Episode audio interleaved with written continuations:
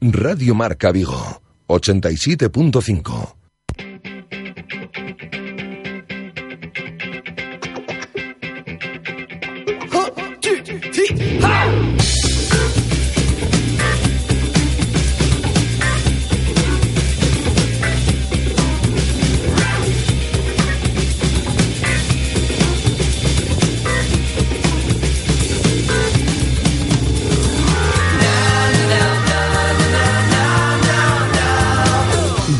Marca.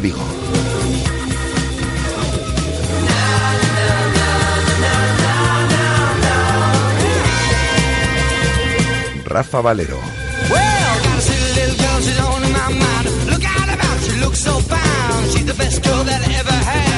Hola, ¿qué tal estáis? Eh, Buenas tardes, son las 13 horas y 6 minutos. Os saludamos desde el 87.5 de la FM, desde el 87.5 desde Radio Marca Vigo y a través de radiomarcavigo.com y de la aplicación de Radio Marca Vigo para todo el mundo. Tenemos a esta hora del mediodía 18 grados de temperatura, luz el sol en la ciudad de Vigo. Eh, tenemos un 58% de humedad y así va a continuar durante toda la jornada. Nos iremos a máximas de 21 grados en el día de hoy, jornada soleada, jornada primaveral, al igual que la de mañana miércoles, alguna nubecilla que asomarán eh, el jueves y el viernes, eh, pero eh, con buenas temperaturas también y también de cara al fin de semana, comienzo, ya sabéis, del entroido en la ciudad de, de Vigo, la ciudad de Vigo y en toda España.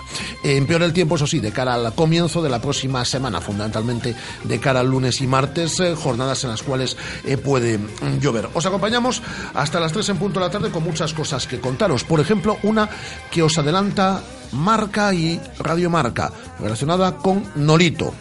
El sueño del Celta, la vuelta del futbolista sanluqueño. Os vamos a contar todos los datos dentro de un instante. Vamos a escuchar a Julen Lopetegui, que ha estado esta mañana en A Diario con Pablo Juan Arena, en esta sintonía de Radio Marca, y ha hablado de Yago Aspas y de su internacionalidad. Y ha hablado de Nolito y de sus pocos minutos en el Manchester City.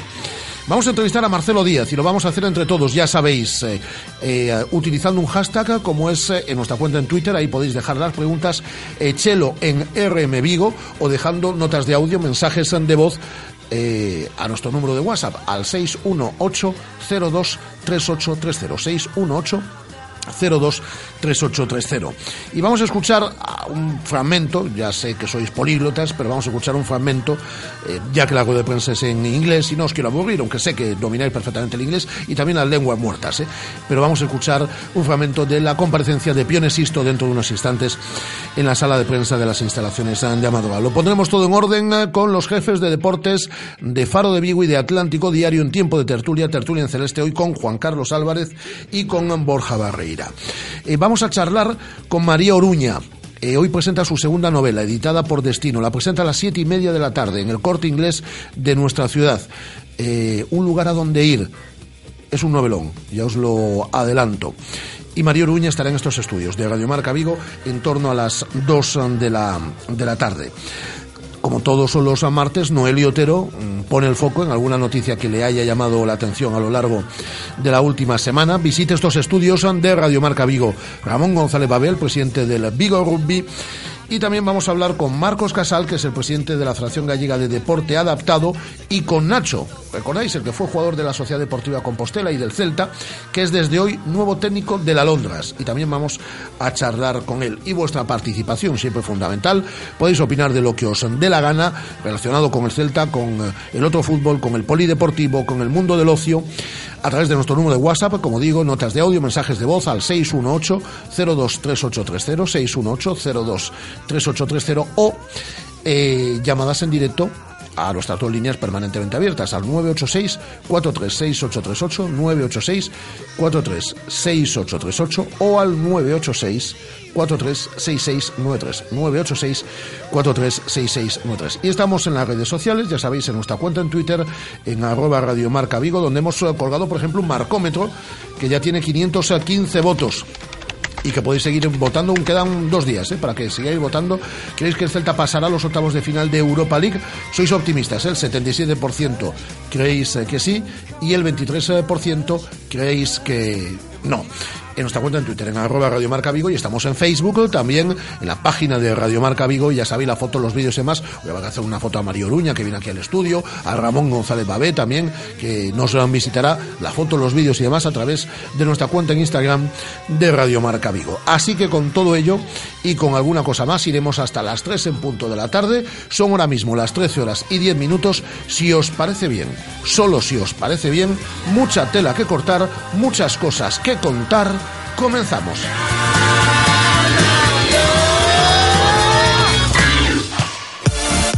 Radio Marca, la radio del deporte. Radio Marca. Los próximos 3, 4 y 5 de marzo, la Real Villa de Bayona se traslada al medievo para celebrar la efeméride de la arribada de la Calavera Pinta. El Concello de Bayona os invita a una fiesta medieval declarada fiesta de interés turístico internacional. Historia, artesanía, gastronomía, justas medievales, animación. Ven a la arribada y déjate llevar al medievo. Concello de Bayona. Hola José, tengo que organizar una cena y no sé dónde. Pues vete a Restaurante David, en Urzay 72, frente a la estación del AVE. Cuenta con un reservado totalmente renovado con capacidad para 75 personas. Llámanos al 886-137-750 y pregunta por nuestros precios especiales para grupos. Visita nuestra web da-bit.es y síguenos en Facebook e Instagram. Algo está pasando en David. ¿Te lo vas a perder?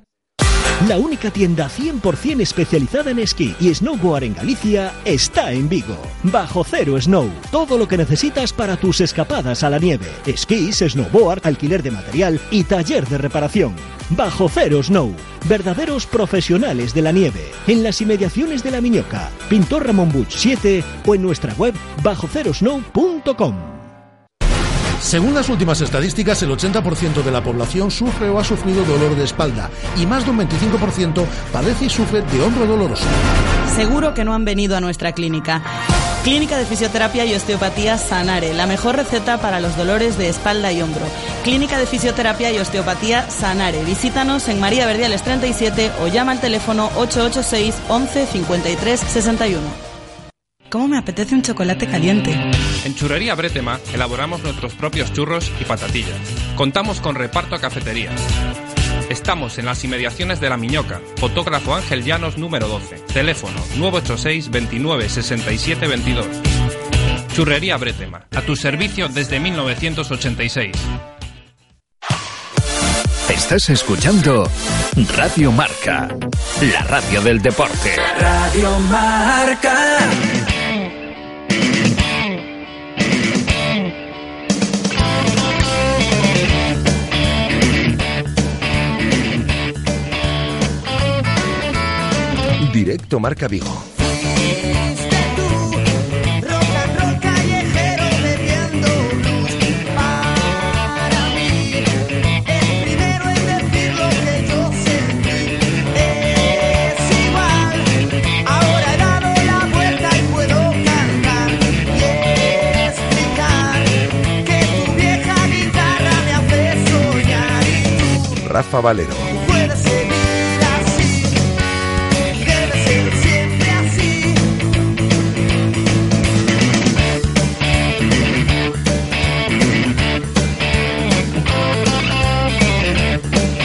13 horas y 13 minutos, la hora gafe. Hola, Guada, ¿qué tal? Muy buenas. Hola, estabas esperando a que fuesen justo y 13 para saludarme. No, no, ¿verdad? porque son casi 14. Mira, podía esperar y voy a esperar 7 segundos y te vuelvo a saludar. No, no, no, me gustan 14. más las Espera, 13. espera, espera, espera. He pensado que aunque nada existe, 13 horas y 14 minutos, hola, Guada, ¿qué tal? Muy buenas. No, me gusta más, peor, peor que antes, me gusta más que me Guada nació un 13. 13 de noviembre, lo digo para que os lo vayáis agendando y la felicitéis el 13 de noviembre. Claro. Eh, Hugo Mayo y John Guidetti tienen el alta médico, van a recibir el alta médica porque ya han entrenado con el grupo. Pero antes vamos a contar, Guada, si te parece, una noticia que hoy todos los lectores del diario Marca y todos los oyentes de Radio Marca ya conocen y ojalá se produzca. ¿eh? Estamos, eh, mira, eh, la figura que tenemos de Nolito en este estudio hoy está aquí al lado mía, acompañándome haciendo el programa. Porque Hoy, si- hoy se ha puesto de rodillas pidiendo por favor que se produzca. porque si vuelve Nolito, yo mm, lloro de la emoción. Y hay posibilidades, ¿eh? Hay posibilidades de que vuelva. No es fácil, pero sí que hay posibilidades de que Nolito vuelva a cita. Contamos la historia que podéis leer hoy en las páginas del diario Marca, toda la información en el día de hoy, en la página del Celta, en el diario Marca, y estáis tardando en ir al kiosco, página 20, además de otras muchas informaciones relacionadas con el Celta. Y una noticia que también está colgada en marca.com y que hemos contado aquí desde primera hora de la mañana, porque por cierto que no lo suelo decir, a las 7 y 26 de la mañana y a las 8 y 26 tenéis información local todos los días en eh, el a diario de Pablo Juan Arena. Nos asomamos en directo todos los días a través de esa ventanita que tenemos. A las 7 y 26 aquí estamos ya y a las 8 y 26 otra vez para contaros las noticias del Celta, del deporte vigués, los contenidos que vamos a ofrecer a nuestros oyentes a partir de esta hora, de la una al mediodía. Bueno, tema Nolito. Nolito no está jugando nada desde hace dos meses. Jugó partido de Copa de la FA Cup este pasado fin de semana, pero no está jugando nada. Ni tan siquiera está entrando en convocatorias en muchas ocasiones con el Manchester City. Empezó jugando, empezó jugando bastante además y haciendo goles. Recordaréis, lleva hasta seis goles con el Manchester City entre las diferentes eh, competiciones. Empezó acumulando minutos. Lleva 1.292 minutos con el Manchester City entre todas las competiciones en lo que va de año, pero en los últimos meses no está entrando en los eh, planes de Pep Guardiola. A Nolito mm, esta situación obviamente no le gusta. Eh, él quiere sentirse protagonista. Y si en el Manchester City sigue sin tener presencia, Nolito a final de temporada eh, barajará muy seriamente la posibilidad de volver a la ciudad de, de Vigo, un sitio que él quiere mucho, tanto el club como la ciudad, y que echa mucho de menos. Y del que ya se fue diciendo que volvería. Eh, efectivamente. Habrá que esperar, como digo, a la conclusión de la temporada, a ver cómo evoluciona, si recupera protagonismo en el Manchester City. Pero, si eso no es así, esa es una posibilidad que Nolito no solo eh, baraja, sino que quiere. Y el Celta sueña con la vuelta de Nolito. Complicación, la de siempre. Nolito está ganando en el City tres veces más de lo que ganaba en el Celta. Es una ficha eh, absolutamente inasumible para el equipo que preside, por lo menos hasta ahora, Carlos Mourinho. Eh, solución, una cesión con una ficha compartida entre el Manchester City y el Celta. El Manchester se mm, ahorra kilo, kilo y algo, y el Celta tiene a un jugador top en la liga en la liga española. Eh, entonces habrá que esperar, como digo, a cómo evoluciona la temporada y esa posibilidad. Hay otra opción y es que Nolito rebaje de forma espectacular su ficha eh, para jugar en la ciudad de Vigo. Pero eso está encima de la mesa. El Celta sueña con la vuelta de Nolito y Nolito, si todo sigue igual en el Manchester City, pues eh, quiere, como decimos, eh, volver a la ciudad de Vigo. Yo creo que es una, por lo menos el poder soñar con que vuelva Nolito es una gran noticia. Notición. La contamos hoy en el diario Marca y la contamos en la Radio Marca también hoy desde primerísima hora de la, de la mañana. Eh, hoy hablaba, teníamos aquí preparados por este orden dos son- sonidos de Julen Lopetegui, uno de Yago Aspas y de Nolito, pero vamos a escuchar a Julen Lopetegui hablando de Nolito. Eh, esta mañana en A Diario con Pablo Juan Arena ha perdido protagonismo en el Manchester City, puede volver a la selección o seguirá yendo a la selección. Le preguntaban hoy en A Diario aquí en Radio Marca a Julen Lopetegui sobre este asunto. Bueno, está jugando menos ahora. Me preguntabas por él, eh, está jugando. Ha, ha- irrumpido con mucha fuerza Sané, eh, el jugador alemán que, ha ido eh, del Schalke 04, y, ahora está teniendo menos minutos. Bueno, estaremos pendientes. No, te repito lo mismo que en el Madrid y en Barcelona, los equipos de, mucho fondo de armario, pues a veces tienen esas cosas, que como salgas un momento del equipo, luego te cuesta entrar. Pero bueno, estaremos pendientes también que pase con él. Esto es lo que decía eh, Julen Lopetegui sobre eh, Nolito. Y también se le preguntaba por Iago Aspas. Debutaba, recordaréis, en Wembley y con gol eh, con la selección con la selección española. Eh, y esto es lo que mm, decía sobre mm, que entra en la convocatoria del próximo mes de marzo con la selección española con la roja, el delantero de Moaña. Es lo que decía esta mañana aquí en eh, Radio Marca eh, Julen Lopetegui. Un chico que, que- que entró efectivamente, como tú comentas, que estaba rindiendo a muy buen nivel en, en su equipo y que, lógicamente, pues, eh, y además tuvo un rendimiento eh, más que interesante con nosotros y claro que es un jugador que, que está dentro de nuestros planes. Luego haremos la foto final cuando toque en su momento, pero es uno de los muchos jugadores que evidentemente tiene nivel para estar con nosotros, claro que sí. Bueno, esto suena que va a volver, ¿eh, Guada? Hombre, entra en nuestros planes, lo ha dicho clarito. Clarito, clarito. Y además, Yaguaspa sigue haciéndolo muy bien. Pues, pues yo cuento con que esté el de Moaña en esa convocatoria del próximo mes de marzo. ¿Qué pasa? ¿Esos silencios, Guada? ¿Qué pasa ahí en esa sala de prensa de Amadora? No, no Ah. me oyes bien. Sí, sí, sí, te oigo, pero esos Ajá. silencios, esas pausas que haces, que son pausas Ah, es que no sabía si me oías. Ah, Estaba comprobando que, que me oyeses bien. eh, vale, en eso... Cuento. En, en cuanto, como decimos, eh, relacio- Ayahuaspas. relacionado con Iaguaspas. Eh, cuéntame lo de Hugo Mayo y lo de John Guidetti. Pues en el día de hoy, tal y como estaba previsto, han vuelto a entrenarse con el equipo. Hemos podido ver los 10 primeros minutos de la sesión, que en el día de hoy se han retrasado hasta las 12 menos algo de la mañana, porque primeramente han tenido eh, sesión de gimnasio, los jugadores de la primera plantilla, y vídeo y demás. Entonces se ha retrasado un poquito el entrenamiento, por eso va todo con un poquito de retraso. Han entrenado, estaban entrenando con el grupo, tanto Hugo Mayo como John Guidetti, y esperamos que en la actualización del parte médico podamos ver su alta ya y que puedan viajar a Ucrania. En principio tendríamos que tener hoy, no sabemos todavía si por la mañana o por la tarde, esa lista de convocados, ya que el equipo viaja mañana a las 8 de la mañana, pero todo apunta a que viajarán todos. El único que no está disponible para este partido es Radoya, por sanción. Muy bien. Eh, esta mañana me han dicho que te han visto por la zona de la Miñoca. Hombre, todas las mañanas. Todas las ma- bueno, menos los lunes. Bueno, menos los lunes. Pero a veces, incluso los lunes me equivoco y voy por la costumbre. Dice Andrés, está hoy Andrés, ¿eh? hoy ha vuelto con, con el blog de notas, es decir, para ponerse ahí al frente de la dirección técnica de este programa. Ya notaba yo que esta musiquilla que tenemos de fondo no... no. Pero bueno, Es que se ha enfadado con él, ¿no? Porque no, no te gusta. no, está... no. Bueno, no. va- va a poner ahora un tema que le he pedido yo hace, hace un momento que seguro que te gusta, pero eh, me han dicho que te han visto por la calle fotógrafo Ángel Llanos número 12, Como cada mañana. que has ido a desayunar. Hombre, Has ido a desayunar con una amiga además. Hombre.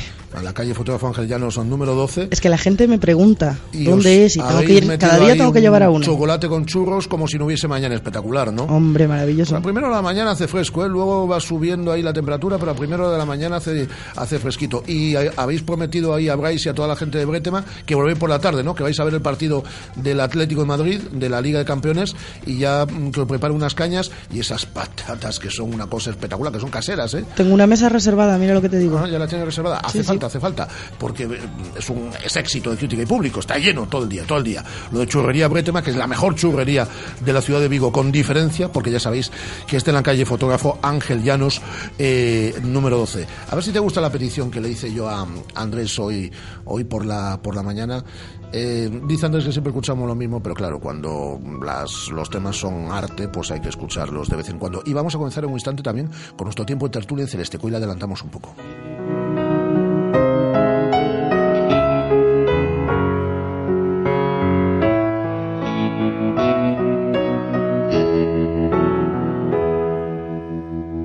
Ángel con alas negras, ni profeta del vicio. Ni héroe en las barricadas, ni ocupa ni esquirol. Ni rey de los suburbios, ni flor del precipicio. Ni cantante de orquesta, ni el Dylan español. Ni el abajo firmante, ni vendedor de humo ni juglar del asfalto, ni rojo de salón. Ni escondo la pasión, ni la perfumo. Ni he quemado mis naves, ni sé pedir perdón. Lo niego todo. ¿Qué te parece? Maravilloso.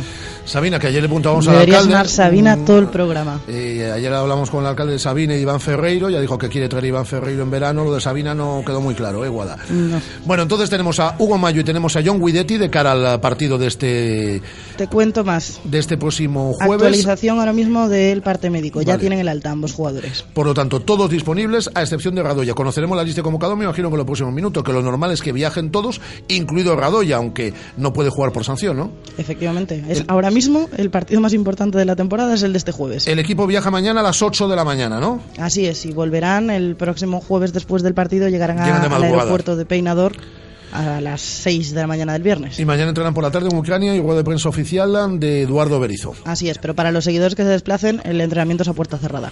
Muy bien, bueno, pues eh, vamos a comenzar con nuestro tiempo de tertulia en celeste. Luego me avisas a cuando podamos a charlar con Marcelo Díaz. La entrevista la haremos entre todos. Ya sabéis que hay activado un hashtag eh, Chelo en RM Vigo para que la entrevista la hagamos entre todos y también eh, a través de notas de audio, de mensajes de voz a nuestro número de WhatsApp al 618023830 para hacer la entrevista entre todos a Marcelo Díaz, que calculo que hablaremos con él en 20 minutos por ahí aproximadamente, ¿no? Más o menos, sí, ya está, ya está en la ducha. Vale, perfecto. Pues eh, en un instante, como digo, eh, volvemos a esas instalaciones de Amadora y escuchamos un eh, sonido, eh, un par de ellos, de la comparecencia prevista para dentro de unos instantes de Pione Sisto, rueda de prensa que va a ofrecer en inglés, ¿no? Así es, eso está previsto. Ya sabemos que nuestros oyentes lo entienden todo, pero mejor, para que sea todo más cómodo, se la resumimos y escuchamos, como dices, uno o dos sonidos. Muy bien, pues eh, volvemos a ese punto informativo dentro de un instante. La noticia, Uomayo y John Guidetti ya tienen el alta médica. La lista de convocados la facilitará dentro de un instante Eduardo Brizo. Lo normal es que viajen todos, incluido Radoya, que no puede jugar eh, por acumulación de tarjetas en Ucrania el próximo jueves.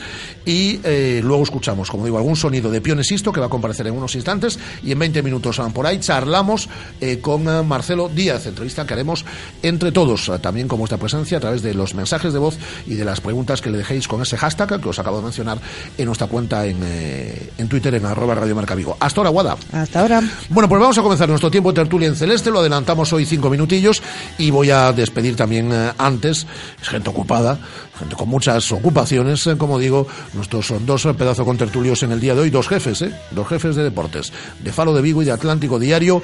Jefe de deportes de Faro de Vigo, Juan Carlos Álvarez, ¿qué tal, cómo estás? Hola, ¿qué tal, Rafa? Buenos días. Muy buenos días. Y eh, Borja Barreira, jefe de deportes de Atlántico Diario, ¿qué tal? Muy buenos días. Hola, ¿qué tal? Buenos días. Bueno, en primer lugar os quiero mm, preguntar por una noticia que ya he explicado que obviamente hay que esperar a final de temporada y que tiene mm, las complicaciones importantes en el aspecto económico, pero sí son las ganas de un jugador a día de hoy por volver a la ciudad de Vigo. Es una noticia que contamos hoy en Marca y hemos contado esta mañana también en Radio Marca. Hablo de Nolito. Eh, Nolito no está jugando, como bien sabéis, como buenos seguidores que sois del fútbol internacional, no está jugando nada. Bueno, ha jugado Copa este pasado fin de semana, pero lleva dos meses sin jugar nada. Eh, no entra ni tan siquiera en convocatorias en muchos partidos con el Manchester City, eh, con Pepe Guardiola. Y bueno, pues Nolito, mmm, si la situación sigue así, quiere volver a la ciudad de Vigo el próximo verano. Eh, obviamente el Celta eh, sabe de esa situación y también quiere, pero hay una complicación que ya lo hemos dicho que es importante lo económico. Eh, para empezar, aún no ha pagado el Manchester City el segundo plazo de su traspaso.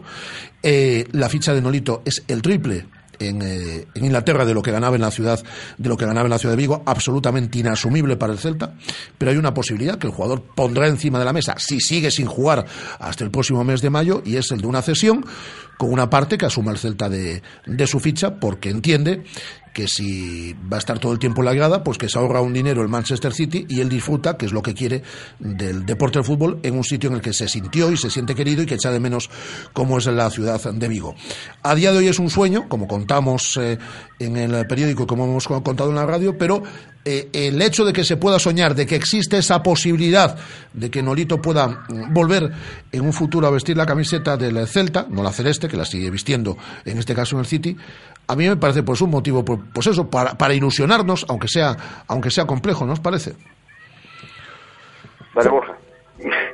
Sí, a ver, eh, evidentemente, bueno, ¿quién no querría a, a Nolito de vuelta aquí, no? Después de los tres años maravillosos que de fútbol que ofreció aquí en, en Vigo y en el y en el Celta, pues cualquiera querría tenerlo de, de, vuelta y obviamente estaríamos encantados de que fuese así, pero bueno, evidentemente el gran problema es el que señalas tú, ¿no? El, el económico, por dos cuestiones, porque, bueno, el sueldo que cobra Nolito en, en Inglaterra está es muy lejos, muy lejos, sí, de poder pagarlo por el Celta, con lo cual, evidentemente, tenía que hacer un esfuerzo importante el, el jugador y posiblemente, posiblemente también el, el club, y eso es complicado porque, bueno, esto el tema de las escalas salariales y lo que cobran uno, lo que cobran otros en un vestuario es un tema complicado. Y, y después está el tema del, del Manchester City, que tampoco querrá eh, tirar una inversión como la que hizo el, pasado verano, ¿no? Es, cierto que el, que el City y otros muchos clubes en, Inglaterra tienen el, dinero por castigo, ¿no? Pero, bueno, tampoco quiere decir que estén dispuestos a, a tirarlo directamente. Y pues, hay, hay que tener en cuenta que, que, bueno, que la temporada es larga y que del mismo que que Norito empezó jugando bastante con, Guardiola y en los últimos, últimos mes y medio, dos meses, ha dejado de, hacerlo, puede volver a tener minutos eh, allí y convertirse otra vez en un jugador importante, sobre todo teniendo en cuenta que, que el fichaje invernal que ha hecho y que precisamente le ha quitado también minutos eh, está lesionado ahora mismo. Bueno, hay muchos factores a tener en cuenta, pero bueno, en cualquier caso, como dices tú, es, obviamente es ilusionante simplemente pensar que, que existe la posibilidad de que Norito vuelva vivo. Yo, al margen de, los, de las cuestiones económicas que apunta Borja, que evidentemente complican, complicarían mucho una operación de este, de este tipo, porque Norito evidentemente querrá, querrá asegurar ese dinero que más o menos tenía garantizado con el contrato y, y, es unas cantidades a las que el Celta en ningún caso puede, puede llegar para que no se le dispare el, el coste de la plantilla. Yo aporto también un poco las dudas de, desde el punto de vista deportivo. Es decir, el Celta en cuanto a política de fichajes parece tener bastante claro cuál es su, cuál es su camino actualmente.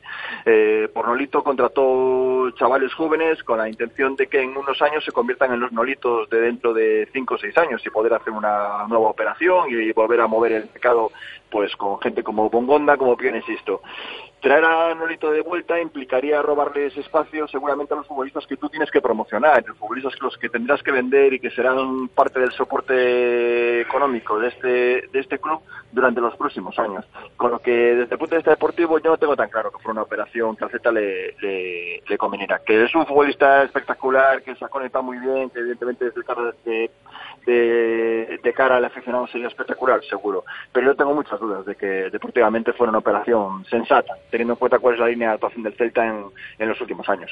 Siendo una cesión, es decir, porque yo la, la, la, lo que contemplo en estos instantes es una cesión, más que otra cosa. Es decir, yo creo, creo no, sé que a Nolito le encantaría en caso de, de no jugar nada ¿eh? de aquí a final de temporada, que es lo que también comentaba Borja antes, ¿eh? que a lo mejor ahora empieza a jugarlo todo y ya se acaba, ya no hay historia. Eh, pero si la situación sigue así, y, y Nolito intuye que puede seguir así, eh, entonces eh, a Norito le encantaría estar aquí tres, cuatro años. Yo eso lo veo muy complicado porque Norito rebaja una barbaridad que mm, tiene que renunciar a muchos millones, a muchos millones de euros, eso es imposible. Entonces sí que existe esa posibilidad de la cesión, de estar un año aquí, y disfrutar por lo menos del fútbol, volver a ponerte en valor. Él quiere jugar con la selección española, ve que se le puede escapar también la posibilidad de la selección española. Bueno, de todas formas, esperaremos a final de temporada y veremos lo que pasa.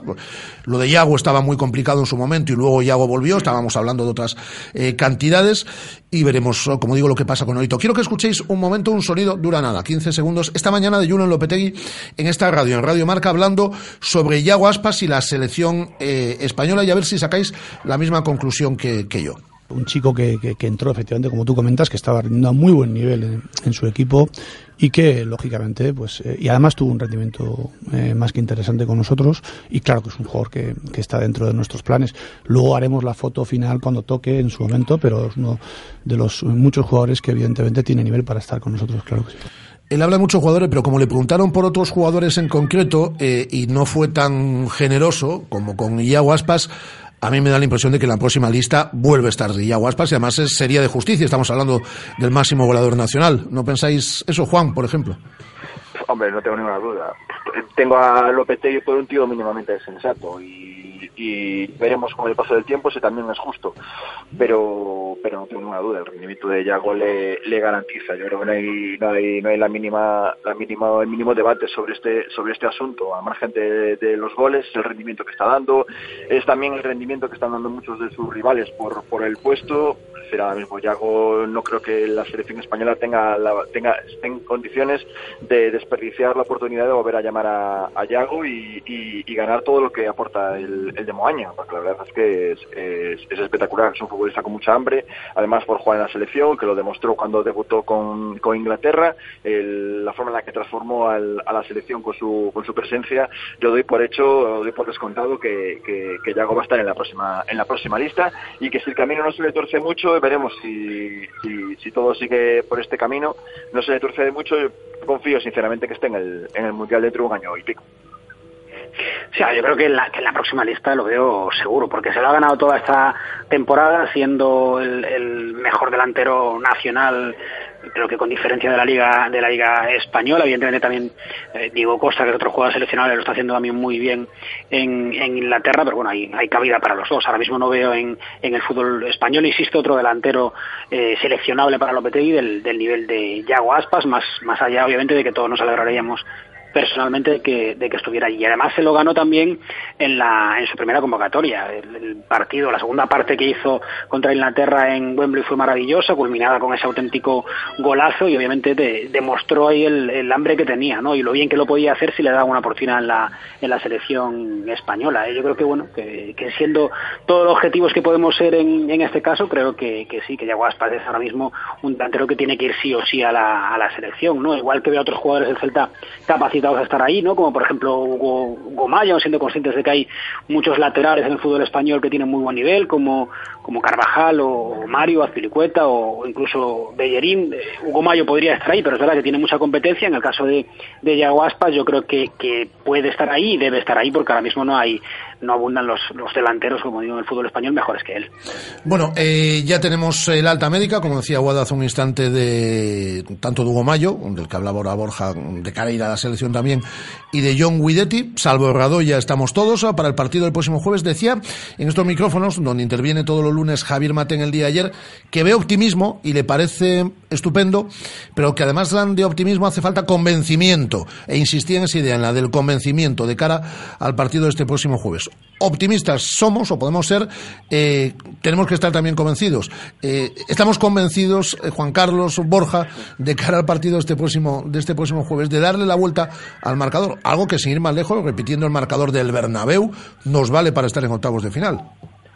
Hombre, yo no tengo duda de que, de que existe ese convencimiento. Ahora, tampoco tengo la mínima duda de que en el Shakhtar existe el convencimiento de que van a, de que van a pasar. Entonces, una vez puestos enfrente uno del otro, pues tendrán, tendrán que, resolver la cuestión por, por, por matices deportivos.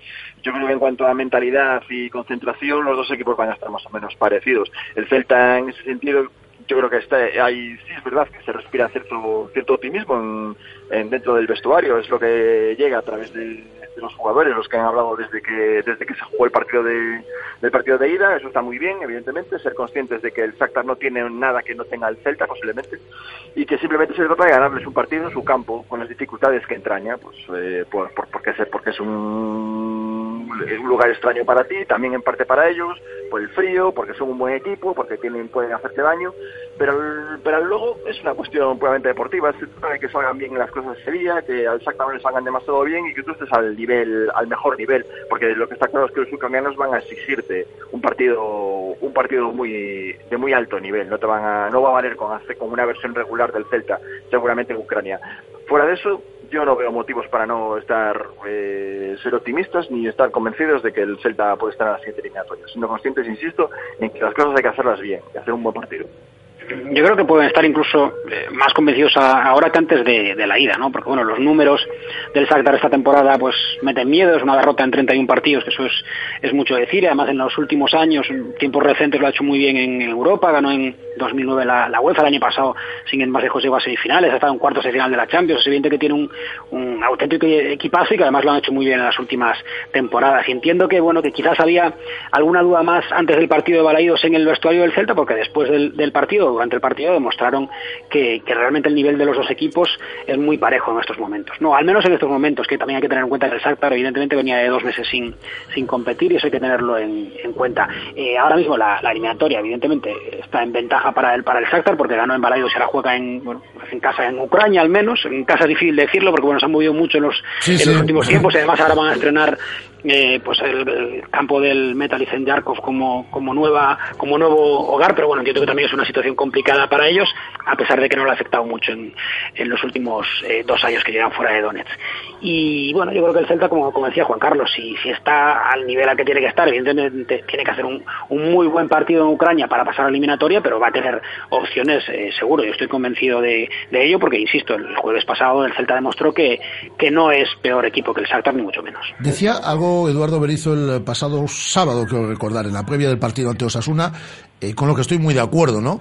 Eh, no sé si lo decía el sábado, que se le volvía a preguntar por ese eliminatorio, lo decía el jueves, eh, a la conclusión del, del encuentro, que eh, él era el jueves, era el jueves pasado, que en estos partidos ya de este nivel, ¿no? De Europa League, ante un rival, eh, pues, eh, eh, de, mm, de empaque como, como, es el, como es el ucraniano, que las llegadas que tienes, eh, mm, que necesitas un, un acierto pues de un tanto por ciento elevado, ¿no? El Celta no disparó a puerta, ese fue nuestro principal problema el, el, el pasado jueves, pero sí que tuvo tres, cuatro llegadas al área, ¿no?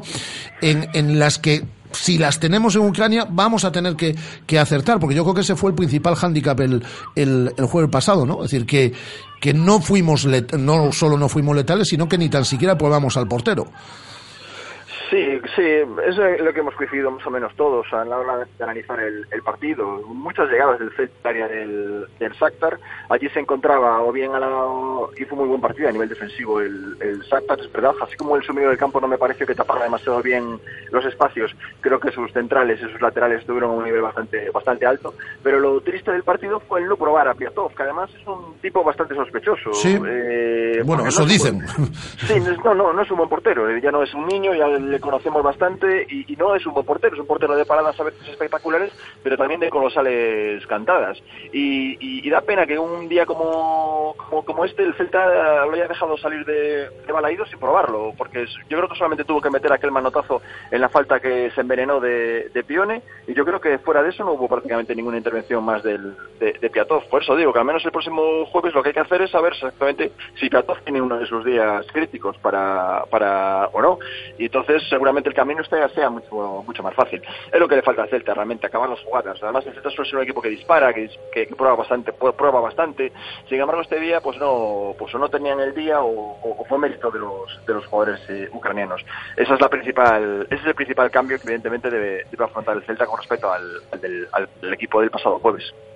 Sí, además de que, bueno, recordando la- las semifinales de Copa contra el Alavés, el, el Celta tuvo ocasiones, sobre todo en el primer partido, para, para ganar aquel encuentro, las desperdició y al final le acabaron costando la, la eliminatoria. Y puede pasar lo mismo, no le va a pasar como con, con Osasuna. El Celta el otro día, el domingo, tuvo cinco o seis ocasiones en la primera parte, solo metió una, luego le dio 15-20 minutos de vida al inicio de la segunda a Osasuna y ellos tuvieron tres o cuatro oportunidades que fallaron, si no le podrían haber complicado las cosas al, al Celta. El, el no va a perdonar, eso tiene que saberlo el Celta porque tiene jugadores arriba que aprovechan las ocasiones al máximo, como hicieron el otro día, tuvieron dos, metieron, metieron una, el Celta, eh, pues eso, le faltó evidentemente tirar a portería, sin tirar a portería es complicado ganar un partido y ahora va a tener que, que cuando llegue con claridad, como tuvo el otro día varias al, al área de- del Shakhtar, tiene que por lo menos probar a Piatov y, y ver qué es lo que, qué es lo que pasa. Y, en cuanto tenga ocasiones aprovecharlas. Eh, si el Celta evidentemente no aprovecha sus, sus ocasiones, no va a tener 30, lo dijo el otro día Berizzo eh, y tenía mucha razón, va a tener 3, 4, si no las aprovecha, pues es, es poco probable que pase a,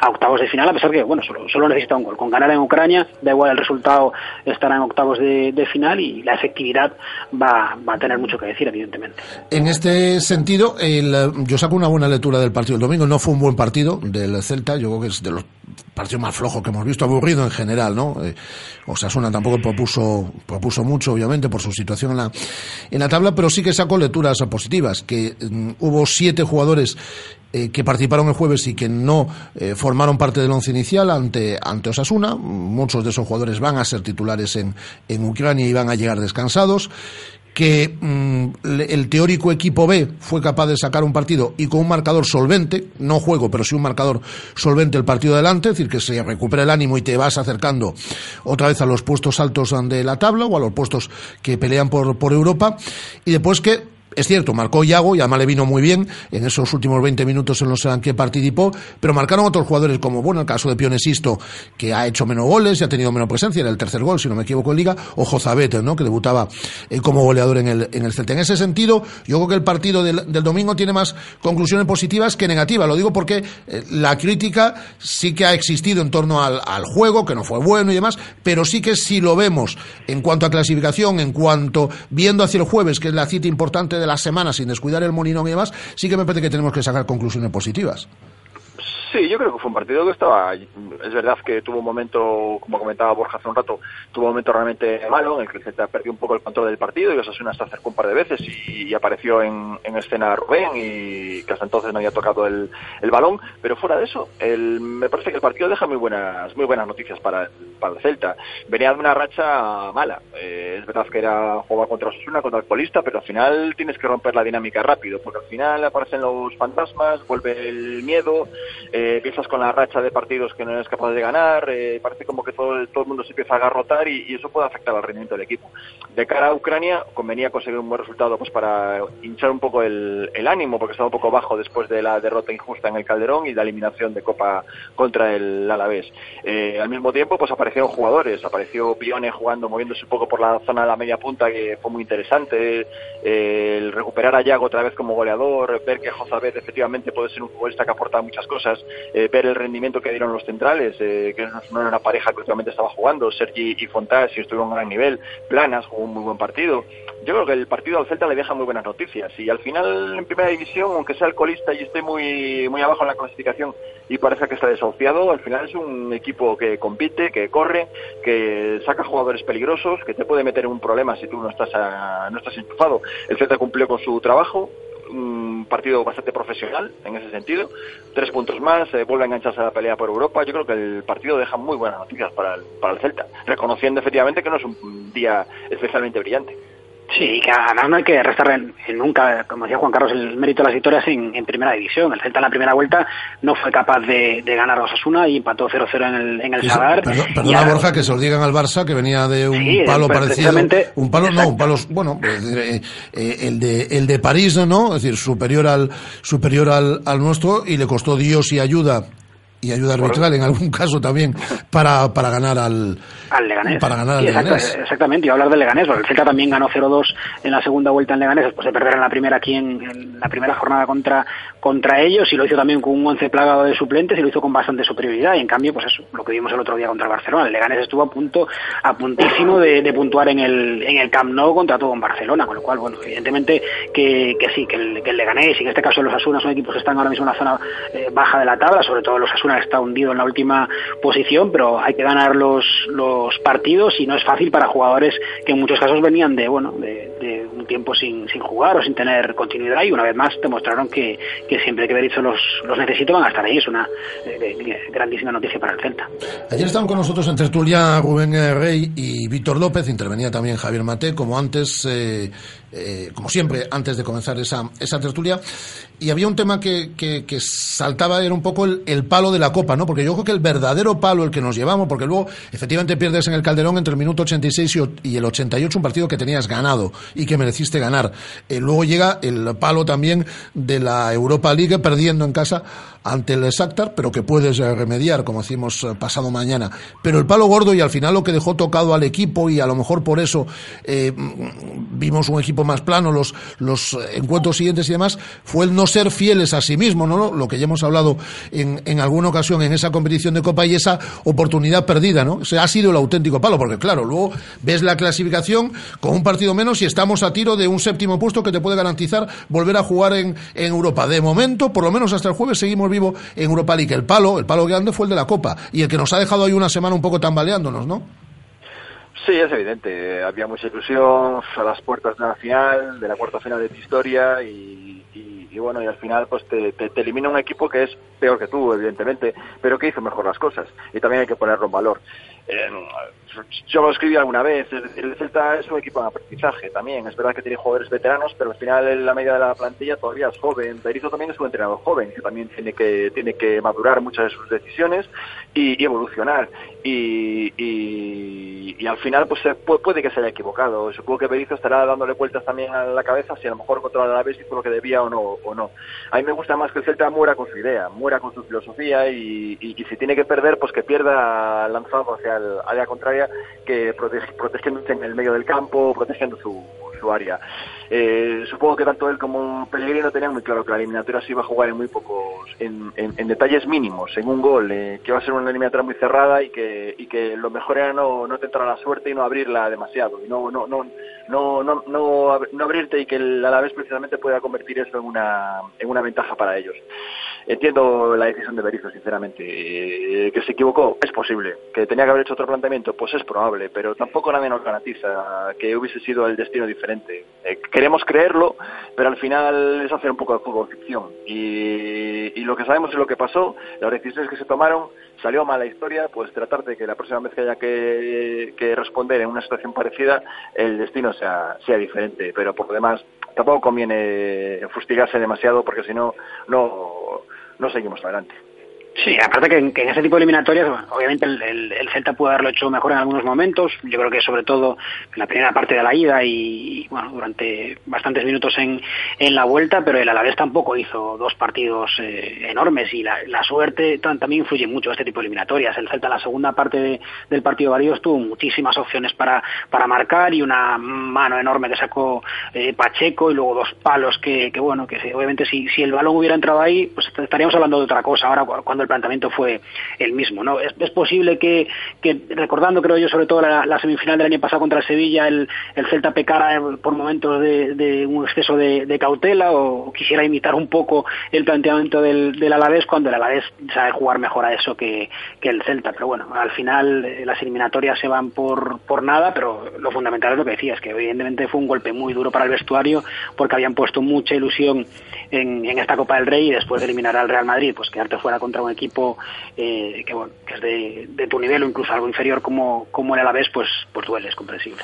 Os despido ya, pero una debate vamos a ayu- a ayudar a Eduardo Berizo, eh, que tiene un amplio cuerpo técnico y está muy bien, pero vamos a echarle, vamos a echarle un cabo. De cara al jueves. Sergio Rubén, Borja, Juan Carlos. De cara al jueves, ¿eh? Uf, yo el- no lo tengo claro. Eh, yo creo, bueno, creo, antes de que seleccionara a Rubén, yo creo que, que era correcto alinear a, a Rubén. Yo creo que ahora cualquiera, cualquiera de los dos. Para este partido pondría a Sergio. Yo también, yo también pondría a Sergio. Eh, y, y me, y me transmite la misma confianza a Rubén prácticamente. eh, Pero yo creo que pondría a Sergio. Viene jugando, me parece, parece, parece que está bien, parece que está seguro, transmite bastante sobriedad. eh, yo, yo pondría a Sergio. Estoy totalmente de acuerdo con vosotros. En la defensa no hay debate, ¿no? Hugo y Johnny en los laterales con Cabral y Roncaglia, ¿no? Ahí no hay duda. Yo creo que sí. Sí que tenemos alguno en el mediocampo, ¿no? No está, no está Radoya, tenemos tres mediocampistas puros, ¿no? Al Tucu, a, a Marcelo y a, y a Bas. ¿Creéis que van a jugar estos tres o veis ahí la posibilidad de Jozabet y que se caiga, y que se caiga alguno, alguno de ellos? ¿O veis otra posibilidad, vamos? Sí. Yo, yo eh, bueno, no, lo sé, evidentemente creo que, lo normal es que jueguen esos tres, pero creo que ahora mismo no están ni en su mejor momento ni Vas ni, ni Marcelo. Vas posiblemente porque lleva muchísimos minutos en las piernas, muchísimos partidos y ya un mes en el que no lo veo eh, ni mucho menos al nivel el que estaba antes y Marcelo que bueno me sigue ofreciendo más dudas que, que certezas. Y lo digo porque el otro día Jozabez hizo, volvió a hacer un- una gran segunda parte, fue clave en la victoria contra Osasuna, había hecho también un gran partido contra el, el Atlético y ha demostrado que es un futbolista muy interesante. A pesar de ello, yo creo que, que bueno, un poco por trayectoria en el Celta, por veteranía, es posible que, que sí que jueguen junto al Tucubas y, y Marcelo. Pero bueno, es una intuición simplemente. ¿Y tú cómo lo ves, Juan? Pues, pues, pues yo no sé lo que va a hacer Berizzo, pero yo a mí me gustaría ver a Jozabé de tercer centrocampista, jugar con Marcelo y, el Tucu, seguramente el Tucu seguro, porque al final es el futbolista que te pone te pone juego aéreo, te pone te gana casi todos los balones divididos en los que está cerca y eso al final es definitivo. Marcelo, aunque está muy bajo, es verdad, eh, supongo que jugará. Y yo pondría a Jozabet, un poco porque yo creo que le daría al equipo una, un, un espíritu diferente. Le, le daría seguramente una alegría si, si le salen las cosas como le salieron el otro día o el día del Atlético de Madrid. Y también que seguramente el, el Shakhtar no espere que el Celta salga con una versión tan, tan atrevida. Y, y yo creo que, que, que seguramente puedes sacar un poco a los ucranianos de- del territorio donde esperan que se juegue el partido. Yo ahí tengo también dudas, es decir, creo que entre estos cuatro puede estar, es decir, los tres, o deberían estar los tres, pero ahí yo tengo, tengo dudas. Y arriba, bueno, ya Guaspas no lo debatimos, ya lo dejamos, ¿no? Es decir, eh, ¿y, y ¿El quién tema es? es dónde? eh, ¿El tema es dónde? el tema es dónde, efectivamente, y eso condiciona si jugaría John Guidetti, Juan Carlos, o si John Guidetti comienza el partido desde el banquillo. Tiene la alta médica ya desde esta, desde esta mañana. Eh, yo, uf, es que no sé, yo creo que va a jugar con Y con Sisto en bandas y con eh, Guidetti eh, como referencia en ataque. Pero mm, si me pontéis dentro de 10 minutos, os puedo decir que juega con Bongonda y con Sisto y con, y con, eh, y con Iago como referencia, eh, es decir, no sé. ¿Cómo lo veis? Hombre, yo si pedía a Josabet para medio del campo no me puedo rajar ahora en la línea de arriba. O sea que Aspas en la banda, Guidetti arriba y, y en la, y en izquierda Bongonda o Sisto, el que, el que quiera, que quiera Berizzo. Pero vamos, yo evidentemente ya pondría, ya puesto se pondría la versión más, más, más atraída. Sí, yo apostaría también por, por Aspas derecha y, y Guidetti en el centro y en la izquierda eh, tengo dudas. Yo creo que evidentemente está con más confianza Pione Sisto porque pasa Yo sabéis por qué veo poco- más a Sisto, porque lo cambio el otro Sí. día en el minuto 15, el segundo tiempo. es Sí, decir, lo cambia pronto, es verdad. Le- le Y no sé, descanso pues parece que le quiere dar esa última media hora para, no sé, pero a lo mejor no es por eso, ¿eh? a lo mejor es porque entendía que ya empezaba a estar agotado y, y lo cambió. ¿eh? Sí, yo lo que lo que sí que creo que, que, que aporta más tácticamente y defensivamente Bongondá que, que Pione, que lo vea un, un poco perdido en, en ocasiones y el otro día también creo que... Sisto más anárquico, también- porque Sisto arranque sí, más de izquierda, bastante- se va al medio, se va a la derecha. Sí, bastante más anárquico y, y no defiende también como Bongondá y es un factor también a, a tener en cuenta. Es evidente que, evidentemente que re- remata mejor las, las jugadas piones posible, pero también combina mejor con sus compañeros Bongondá. Bueno, eh, es difícil. Uno te da unas cosas, otro te da, te da otras. Cualquiera de los dos en cualquier caso creo que le puede venir al, al Celta bien de inicio y el que no juegue de cara creo que lo hará en la segunda parte. Pues caballeros, no les molesto a ustedes a más. Ha sido un placer compartir tertulia, como siempre, con, con vosotros. Juan Carlos Álvarez, jefe de deportes de Faro de Vigo, un abrazo fuerte. Un abrazo a los dos. Eh, y un abrazo Abrazo. muy fuerte también en Borja Barreira, jefe de deportes de Atlántico Diario. Cuídate mucho, Borja. Un abrazo, chao, chao. Un abrazo fuerte. Juan Carlos Álvarez y Borja Barreira en nuestro tiempo de tertulia en celeste en el día de hoy. Me voy a llevar a los dos, además, en el día de hoy a un pedazo lugar como es el eh, restaurante Bocarte, porque ya sabéis que cuenta con una amplia oferta gastronómica basada en la buena materia prima y en la aplicación de las más vanguardistas técnicas de cocinado, obteniendo como resultado una experiencia gastronómica única. Ya sabéis que el restaurante Bocarte está en el prestigioso hotel Pazo Los Escudos eh, y que además puedes disfrutar de lunes a jueves del menú del chef. En este caso, con snack y aperitivo, entrante, pescado, carne, postre y café, incluye agua, refresco, cerveza o copa de vino por solo 22 euros. Sí, sí, por solo 22 euros. En el restaurante Bocarte puedes organizar cenas privadas un reservado único, espectacular, os lo digo siempre. Que tengo que aparcar el coche, ¿cómo hago? No sé qué, que tengo que dar vueltas. Que no, que no, que no, que el parking es gratuito, así que olvídate de buscar aparcamiento.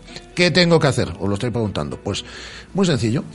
Eh, podéis hacer vuestra reserva en bocarte.ruseruse.es, bocarte.ruseruse.es o en el 698 19 12 82 698 19 12 82 Restaurante Bocarte Fusión Atlántica Vuelvo a las instalaciones de Amadroa eh, Guada, estás por ahí, ¿no? Estoy por aquí. ¿Y Marcelo Díaz? Y Marcelo Díaz, ¿no? Marcelo Díaz continúa en la ducha. Bueno, pues vamos a recibir en un instante a María Oruña y luego, pues cuando acabemos la entrevista con María Oruña, pues iremos con, con Marcelo Díaz. Pero antes voy a leer mensajes y vamos a escuchar a Pionesisto y me resume lo que ha dicho el eh, futbolista eh, danés eh, de Sudán, pero mm, con pasaporte danés en su comparecencia entre los medios de comunicación. Vamos a ver. Eh, hay una pregunta aquí para Marcelo Díaz, que la leeremos luego. Nos han, dicen por aquí también. ¿Cómo que falta pagar el segundo plazo del traspaso Nolito? ¿No fue pagada la cláusula de rescisión? Se pagaron 9 millones y quedan otros 9. Entre los dos, 9 más 9, 18. La cláusula de rescisión. Es decir, queda el segundo plazo. Eh, ya le contesta a un oyente, además, a este que nos hacía, que sí, que se dieron facilidades de, de pago. Y no damos puntadas sin hilo. No nos sacamos las cosas de la chistera. Eh, Guada, ¿qué ha dicho Pionesisto?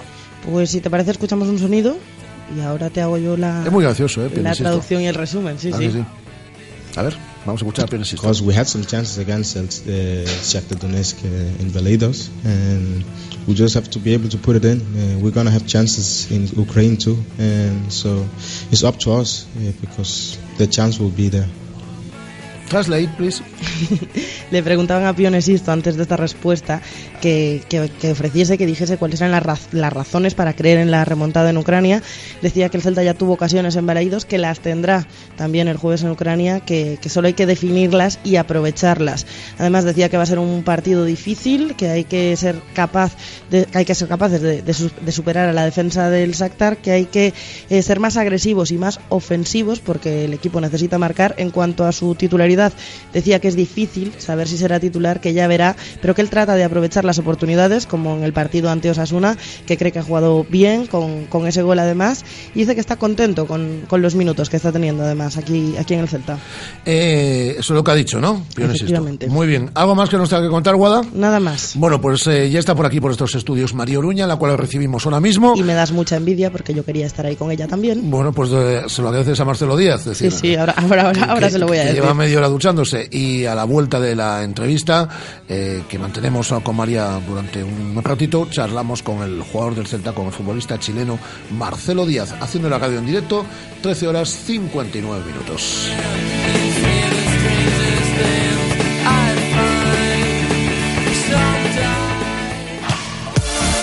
Radio Marca, la radio del deporte. Radio Marca. Restaurante Bocarte contamos con una amplia oferta gastronómica basada en la buena materia prima y en la aplicación de las más vanguardistas técnicas de cocinado. Acompáñanos y degusta originales y creativos platos con los mejores productos de nuestra tierra. Todo con el telón de fondo de la Ría de Vigo en un enclave único, dentro del prestigioso Hotel Pazo Los Escudos. Contamos con reservados y parking gratuito. Haz tu reserva en bocarte.rusiarushe.es. Restaurante Bocarte. Fusión Atlántica. Los faros LED del BMW Serie 1 te invitan a carreteras sin distracciones.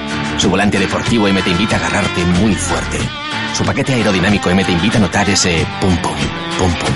Porque a todo el equipamiento M Sport te invita BMW. BMW Serie 1 por 22.900 euros con acabado M Sport incluido. Estás invitado. Más información en Celtamotor, carretera de Camposancos número 115, Vigo. Optical Unic, más de 60 años cuidando de tus ojos. Disponemos también de centro auditivo y psicotécnico para renovaciones de carnet de conducir, permiso de armas y de embarcaciones. Trabajamos con las mejores marcas Ray-Ban, Hugo Boss, Dior, graduaciones de vista, medida de presión intraocular, fondo de ojo y adaptaciones de lentes de contacto. Estamos en Ronda de Don Bosco 31 y Venezuela 58 frente al Corte Inglés. En Optical Unic, si vienes de parte de Radiomarca, tendrás un 30% de descuento. No he subido nunca el Everest. El K2 me suena a las vitaminas de los frutos secos. No tengo ni botas de montaña. Sin embargo, año tras año corono la cumbre más dura que existe, la Cuesta de Enero. No es fácil superar la cuesta de enero. Por eso en Ford te ofrecemos nuestros coches con lo último en tecnología desde 7.990 euros y no pagas hasta Semana Santa. Condiciones en Ford.es. Visítanos en Galmotor, tu concesionario Ford en la carretera Camposancos 113 Vigo. Estás escuchando Radio Marca, la radio del deporte. Radio Marca.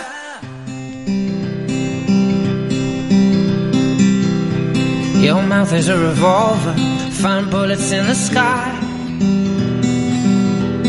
Mm. Your love is like a soldier, loyal till you die. And I've been looking at the stars for a long, long time. I've been putting out fires all my life. Everybody wants a flame, they don't want to get. Bueno, esto que está sonando es James Bloom y es el primer tema que suena, sí, sí, porque en los libros también suena música. Es el eh, primer eh, tema mm, que suena en eh, Un lugar a donde ir. Un lugar a donde ir es la última novela, la segunda novela, y hasta el momento última, a la que no le quedan novelas por publicar, a María Oruña. Eh, editada por Destino. Un lugar a donde ir que desde hoy, desde hoy martes, está en todas las librerías y que esta tarde, a las siete y media, en el restaurante del Corte Inglés, tiene su puesta de largo.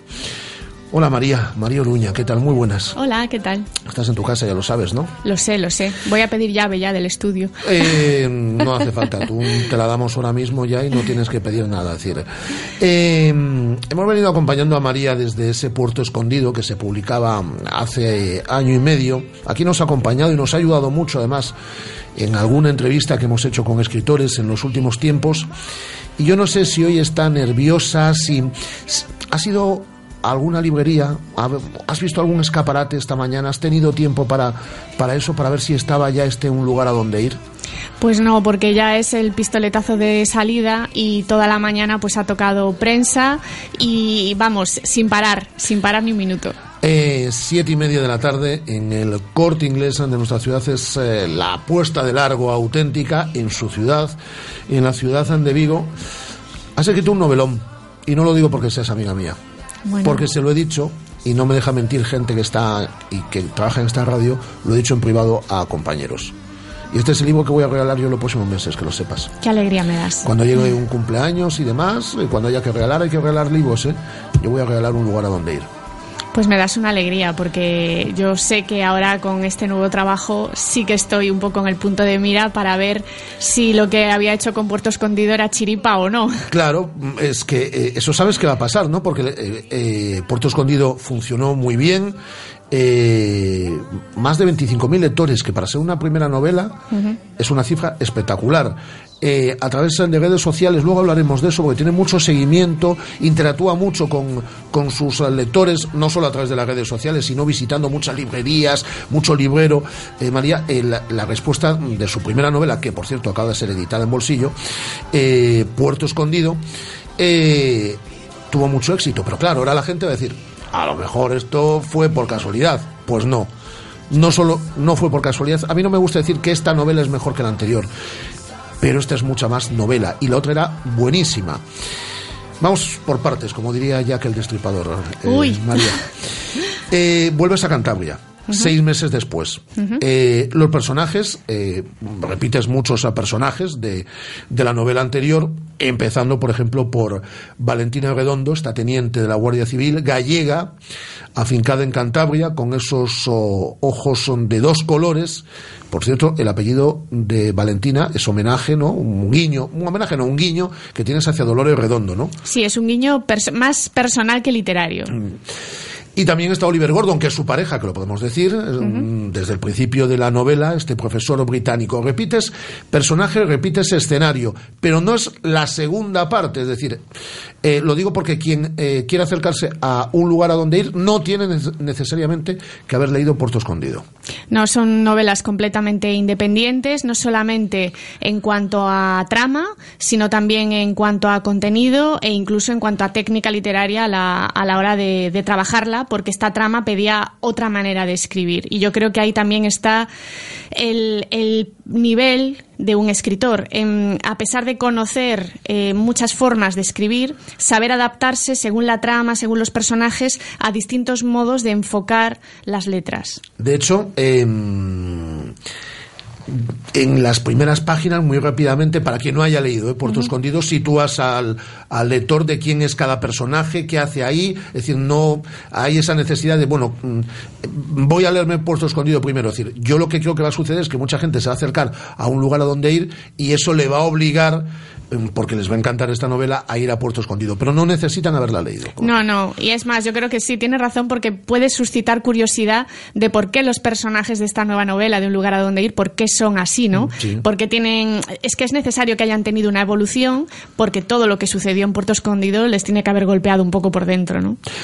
Eh, arranca esta novela con la aparición del cadáver de una mujer sin signos de violencia, vestida como una princesa, como si fuese la Bella Durmiente, en un enclave medieval espectacular, las ruinas de la mota de tres palacios, pero ese no será el único cadáver. Pero bueno, ese es el punto de arranque en una novela en la cual nos vamos a encontrar espeleólogos, paleontólogos, arqueólogos, geólogos, científicos y con una importancia de las cuevas eh, bestiales están presentes durante toda la novela, las cuevas cántabras.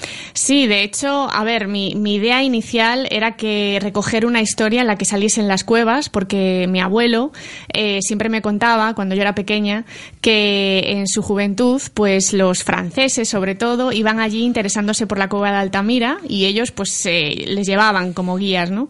Y a los cántabros, a los jóvenes cántabros, al menos en el entorno de mi abuelo, pues no les interesaba especialmente. Y bueno, yo empecé a visitar las cuevas y descubrí historias que me, que me llamaron la atención y, que me parecían muy interesantes de, contar. Eh, te has tenido que documentar una barbaridad, porque habrás tenido que hablar con medievalistas, con espeleólogos, con geólogos, eh, con forenses, eso ya en la novela anterior, eh, con expertos en monedas, en monedas de época, en monedas antiguas. Pues a ver, eh, pues como hice la otra vez, eh, con una sonrisa y un poquito de morro, si se puede decir, pues nada, eh, coger el teléfono, llamar y, y decir, eh, mira, necesito información de esto, de lo otro, por favor, tal. Y una vez más he tenido la inmensa suerte de que me han atendido siempre con una, una sonrisa también y dándome toda la información que yo pedía, por extravagante que fuese la pregunta. Hay una evolución en, en el personaje mm, de la teniente de la Guardia Civil, Valentina Redondo, pero lo hay también en el de su pareja, en el de Oliver Gordon, porque eh, él está buscando a su hermano, también desaparecido desde hace desde hace dos años. Aparece, no podemos decir más, una persona vinculada con su pasado también en esta novela. Es decir, el personaje de Oliver es eh, fundamental y el de Valentina, además de que es el hilo conductor, obviamente, eh, eh, evoluciona también con respecto a la novela a la novela anterior. Claro, es que era necesario. como te decía antes, no, no es posible que te sucedan cosas tan radicales como sucedían en Puerto Escondido y que no te cambie o no te haga evolucionar un poco pues tu concepto del mundo, ¿no? Y luego aparte es eso, que tenemos la trama fuerte, el grueso de la trama que lo lleva eh, la investigación que lleva Valentina para averiguar quién es esta dama medieval que parece venida de un viaje del tiempo. Y a la vez está la investigación paralela que sigue llevando eh, Oliver con su viejo amigo eh, de la infancia para encontrar a, a su hermano Guillermo. Eh, de hecho, hasta juegas con los oh, túneles del tiempo, ¿no? Con las puertas del tiempo, que al principio de la novela, es decir, no sabemos si esa bella dama ha aparecido de repente desde, desde el siglo XV, ¿no? Claro, a ver, es que esto ya el equipo, la sección de investigación de Valentina, un día hasta juegan a- con esa posibilidad porque hay, hay que pensar que lo que aparece allí es muy espectacular. Ya en la novela se recuerda que los crímenes, eh, todo lo que suele tener que, eh, con lo que suele tener que lidiar la Guardia Civil no es tan literario ni tan romántico, sino que es eh, mucho más grave. Y claro, encontrarse lo que se encuentran en la mota, pues eh, les deja un poco anonadados. Juegas con eso y con la ironía y, que, y con el humor negro, que eso, los diálogos son eh, eh, espectaculares, ya lo digo. Además de, mm, de esa ironía que ella utiliza, por ejemplo, mm, no digo más, pero hay un diálogo delante de un pantano, no digo más, relacionado con el Señor de los Anillos, que me parece brillantísimo. ¿Te gustó, eh? Mucho, mucho. Ya te lo he dicho en privado y te lo digo, y te lo digo en público. A ver, realmente eh, creo y considero necesario, porque yo en mi trabajo como abogada también lo usaba, eh, utilizar el humor para sobrevivir a todas las, las circunstancias que, que realmente son muy duras y a las que tenemos que, que sobrellevar diariamente, ¿no? Y bueno, en esa, en esa escena en concreto sí, y en otras muchas que casi siempre está Sabadell también de por medio, eh, pues ya no quedaba más remedio, ¿no? De, de enfocar el tema con cierto humor negro.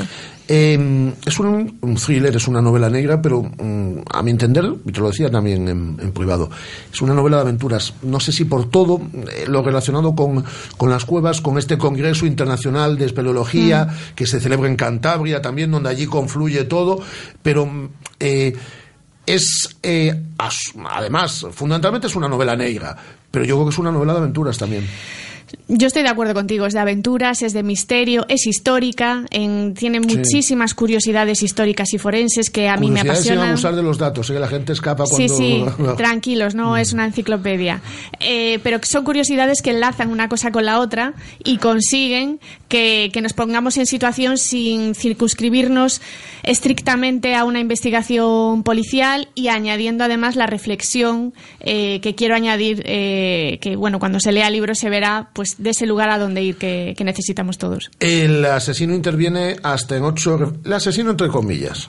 eh, interviene hasta en ocho reflexiones eh, que tú vas titulando como El viajero del sótano de las golondrinas.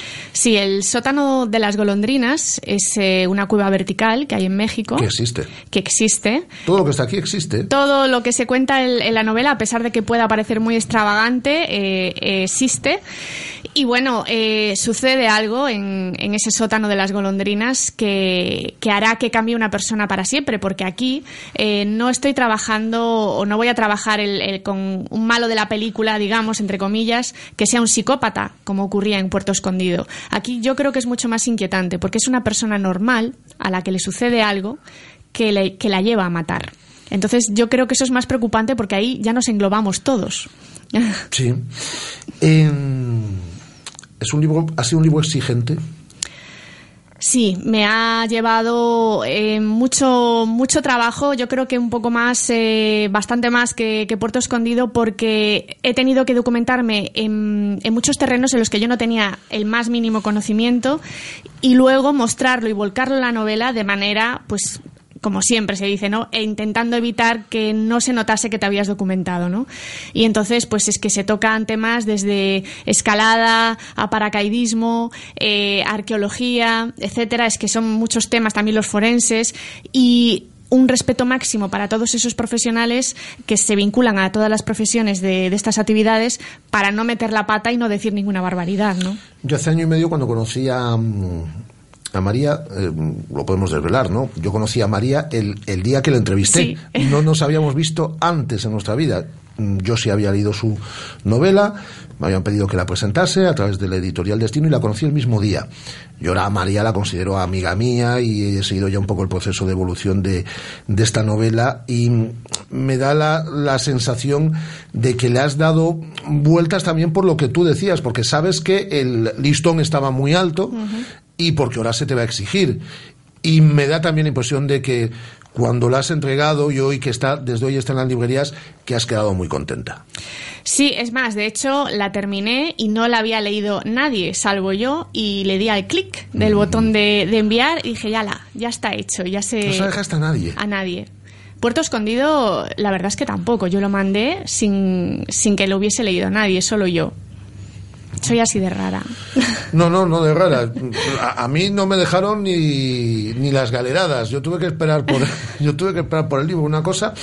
eh, tiene mucho contacto con, por cierto, y dejamos el libro y quiero centrarme en una parte de tu contacto con los, eh, con los, eh, con los escritores y con tus, eh, con- perdón, con los eh, libreros y con tus lectores.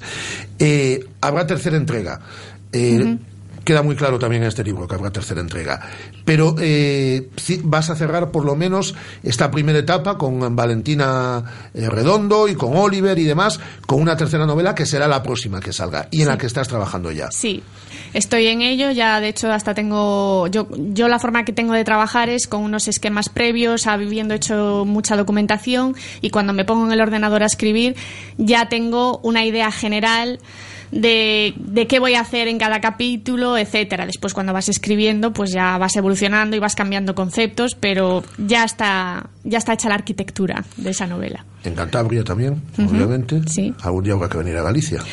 Pues eh, inmediatamente después. Bueno, eso nos lo anunció en su momento y le insistiremos. Eh, quiero hablar, eh, ya para finalizar, María, de tu contacto con los lectores, mucho a través de las redes sociales. Eh, la verdad es que eres muy bien tratada en las redes sociales, eh, donde le dan palos a todo el mundo, tú eres muy bien tratada en las redes sociales, pero fundamentalmente en eh, la pasión que tú sientes también por estar muy cerca de los libreros, del pequeño librero, a la que no te has recorrido en este año y medio librerías eh, por toda España, has estado con tus eh, lectores, has compartido eh, talleres con ellos. Y yo me imagino que esto es lo que te llevas también de este último año y medio. Y ahora lo que te queda, porque la novela la presentas hoy en Vigo, pero la vas a presentar en otras, en otras ciudades, y es lo que queda de cara también a los próximos meses. A ver, y lo que te queda siempre es el piel con piel, como digo yo. Las redes están muy bien, pero un escaparate limitado y en el que yo tampoco muestro pues mi vida personal, privada, etcétera, porque hay que ser también muy cauteloso. Pero en cuanto a los libreros, eh, sí creo que, que se merecen un homenaje, sí creo que hay que cuidarlos y yo a la ciudad a la que vaya, en cuanto veo una librería, entro y paso a saludar, que a lo mejor no me conocen de nada.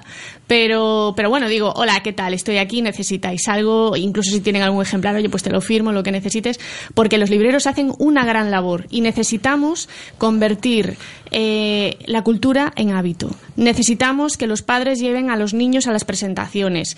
Eh, me da igual que den un poco el coñazo, perdonar por la expresión, pero hay que hacerlo para que se habitúen, para que las codicien, para que lo vean como algo normal, no algo extraordinario.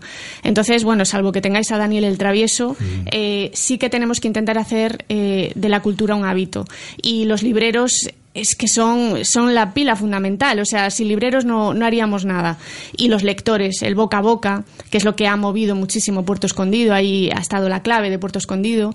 Y en las redes es una, es una pequeña forma que tengo yo de agradecer a todos esos lectores que pierden su tiempo en contactar conmigo, en decir, eh, os estoy leyendo, estoy aquí, gracias por estar ahí. Yo mm, creo que lo más importante, el boca a boca, es decir, no hagáis mucho caso a los eh, críticos o a la gente que hablamos aquí a través de los medios de comunicación y decimos, decir, no hay nada mejor que el que la persona que ha leído, que ha disfrutado de la lectura de un libro y que te lo recomiende, es decir, y que os fiéis de esa persona también, es decir, un Mm. poco. Es decir, eso yo creo que es lo mejor. Además dedicas el libro a tu hijo Alan, que te va a acompañar en buena parte mm, de, de la gira. Te lo vas a llevar contigo. Sí, es a, que... a donde, a donde puedas llevarlo lo vas a llevar contigo. Es que encima le coincide con las vacaciones de carnaval, así que no le queda más Lo, remedio. lo llevas de asesor.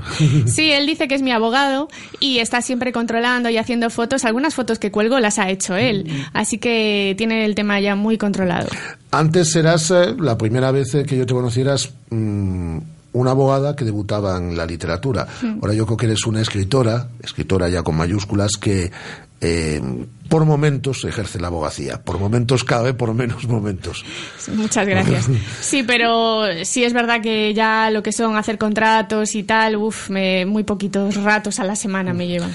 Eh, hombre, es mejor ficcionar otras cosas que... Sí, hombre, esta, esta es mi pasión, pero bueno, hay que tengo aún todavía que intentar mantener el equilibrio porque bueno, nunca sabes, ¿no? De momento hasta dónde puedo llegar. Hasta donde puedes llegar mm, en el día de hoy es hasta el corte inglés, que además cuidan un montón las presentaciones, eh, y allí estaremos. Te vamos a acompañar, ¿eh? fíjate tú. Ay, qué alegría, la- un, un lujo para mí. No, no, no, no, no. Siete y media de la tarde, eh, restaurante del Corte Inglés, eh, presentación de Un lugar a donde ir, editada por Destino. Es la segunda novela, la última hasta el momento, pero habrá muchísimas más de María Oruña, que ha sido un placer recibirte. Vamos a despedirte eh, con otro de los eh, temas que suena, porque este libro suena, ¿eh? porque tú, además de que estás presente en las redes sociales, en Spotify y demás, hay una lista de canciones que forman parte de, de este Un lugar a donde ir. Y una de ellas es este tema de One Republic. Muchas gracias, María. Nos vemos Gracias esta a ti, tarde. nos vemos allí.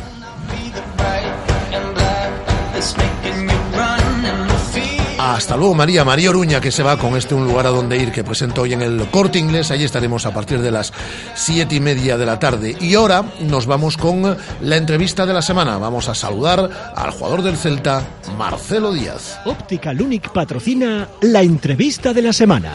13 horas, no, 14 horas, perdón. Las 13 horas 20 minutos es en Canarias. Pero aquí las 14 horas y 20 minutos, Guada está contigo ya, Marcelo, ¿no? Efectivamente, ya me acompaña Marcelo. el En primer lugar, antes, antes de que nos saludes, viajan, como decíamos, todos los jugadores mañana a las 8 de la mañana con destino a, a Ucrania, ¿no? Incluido Radoya, a pesar de estar, de estar sancionado, viaja toda la plantilla para hacer grupo, para hacer piña, y viajan todos los oh, futbolistas, toda la plantilla del Celta, a, Ucrania mañana a primera hora, ¿no? Así es, toda la plantilla, como decíamos, incluido Radoya pese a esa sanción e incluido el portero del filial Iván Villar. Hay que hacer piña, es el partido yo creo que hasta ahora más importante de la temporada el que afronta el Celta el jueves y ahora lo comentaremos con Marcelo Díaz que como decías ya me acompaña. ¿Qué tal Marcelo? ¿Cómo estás? Hola, ¿qué tal? Buenas tardes. Bueno, antes de nada eso, viajáis todos, es lo que estábamos comentando. Eh, para vosotros, eh, ¿es el partido más importante de la temporada el que afronta el Celta este jueves? Sí, viajamos todos porque tenemos que hacer fuerza, así lo ha sido el, el entrenador, así que nos viene, nos viene bien que estemos todos, todos unidos. Y sí, eh, a priori es el partido más importante que tenemos en, en este momento, ya, ya quedamos fuera de una competición, no queremos quedar fuera de, de otra y vamos a ir a, a Ucrania con todas las pilas puestas para poder conseguir una, una clasificación. Hola, ¿qué tal, Marcelo? Buenas tardes. Hola, hola, ¿qué tal? Es posible, porque, por ejemplo, eh, y ahí estabais, ¿no? En el Santiago Bernabéu el Celta ganó 1-2. Ese marcador nos vale y el Real Madrid, con todo el respeto del mundo, porque el Shakhtar tiene un pedazo de equipo, pero el Real Madrid es el mejor equipo y el Celta ganó en, eh, en, ese, en ese estadio. Sí, exacto. Es un 1-0 que no, no significa nada. Si bien ellos eh, son un buen equipo, demostraron serlo acá en, en Balaídos, creo que el Celta también lo es. Ellos aún así no- nos respetan y, y va a ser un partido muy, muy parejo, igual como fue acá, con, con la idea clara de, de- de nosotros poder marcar antes que, que ellos. Eh, tenemos 90 minutos para convertir dos goles y, y poder clasificar. No, no hay nada imposible, y la, la llave está muy abierta. Eh, entiendes que esa puede ser la clave, ¿no? Si marcamos primero, le vamos a trasladar la presión a ellos ante los suyos. Sí, sí, sí, pero, pero bueno, tampoco creo que que sea, tener paciencia, ¿no? sea tanta presión para ellos. Están acostumbrados a esta clase de, de partidos, juegan Champions League todos los, todos los años, entonces esta competición les les sienta muy bien. Yo creo que nosotros tenemos que estar muy, muy concentrados y, y- y enfocando todo por, por la buena energía, la buena vibra y que sea todo positivo, aunque hayan cosas negativas, como es lógico en, en el fútbol.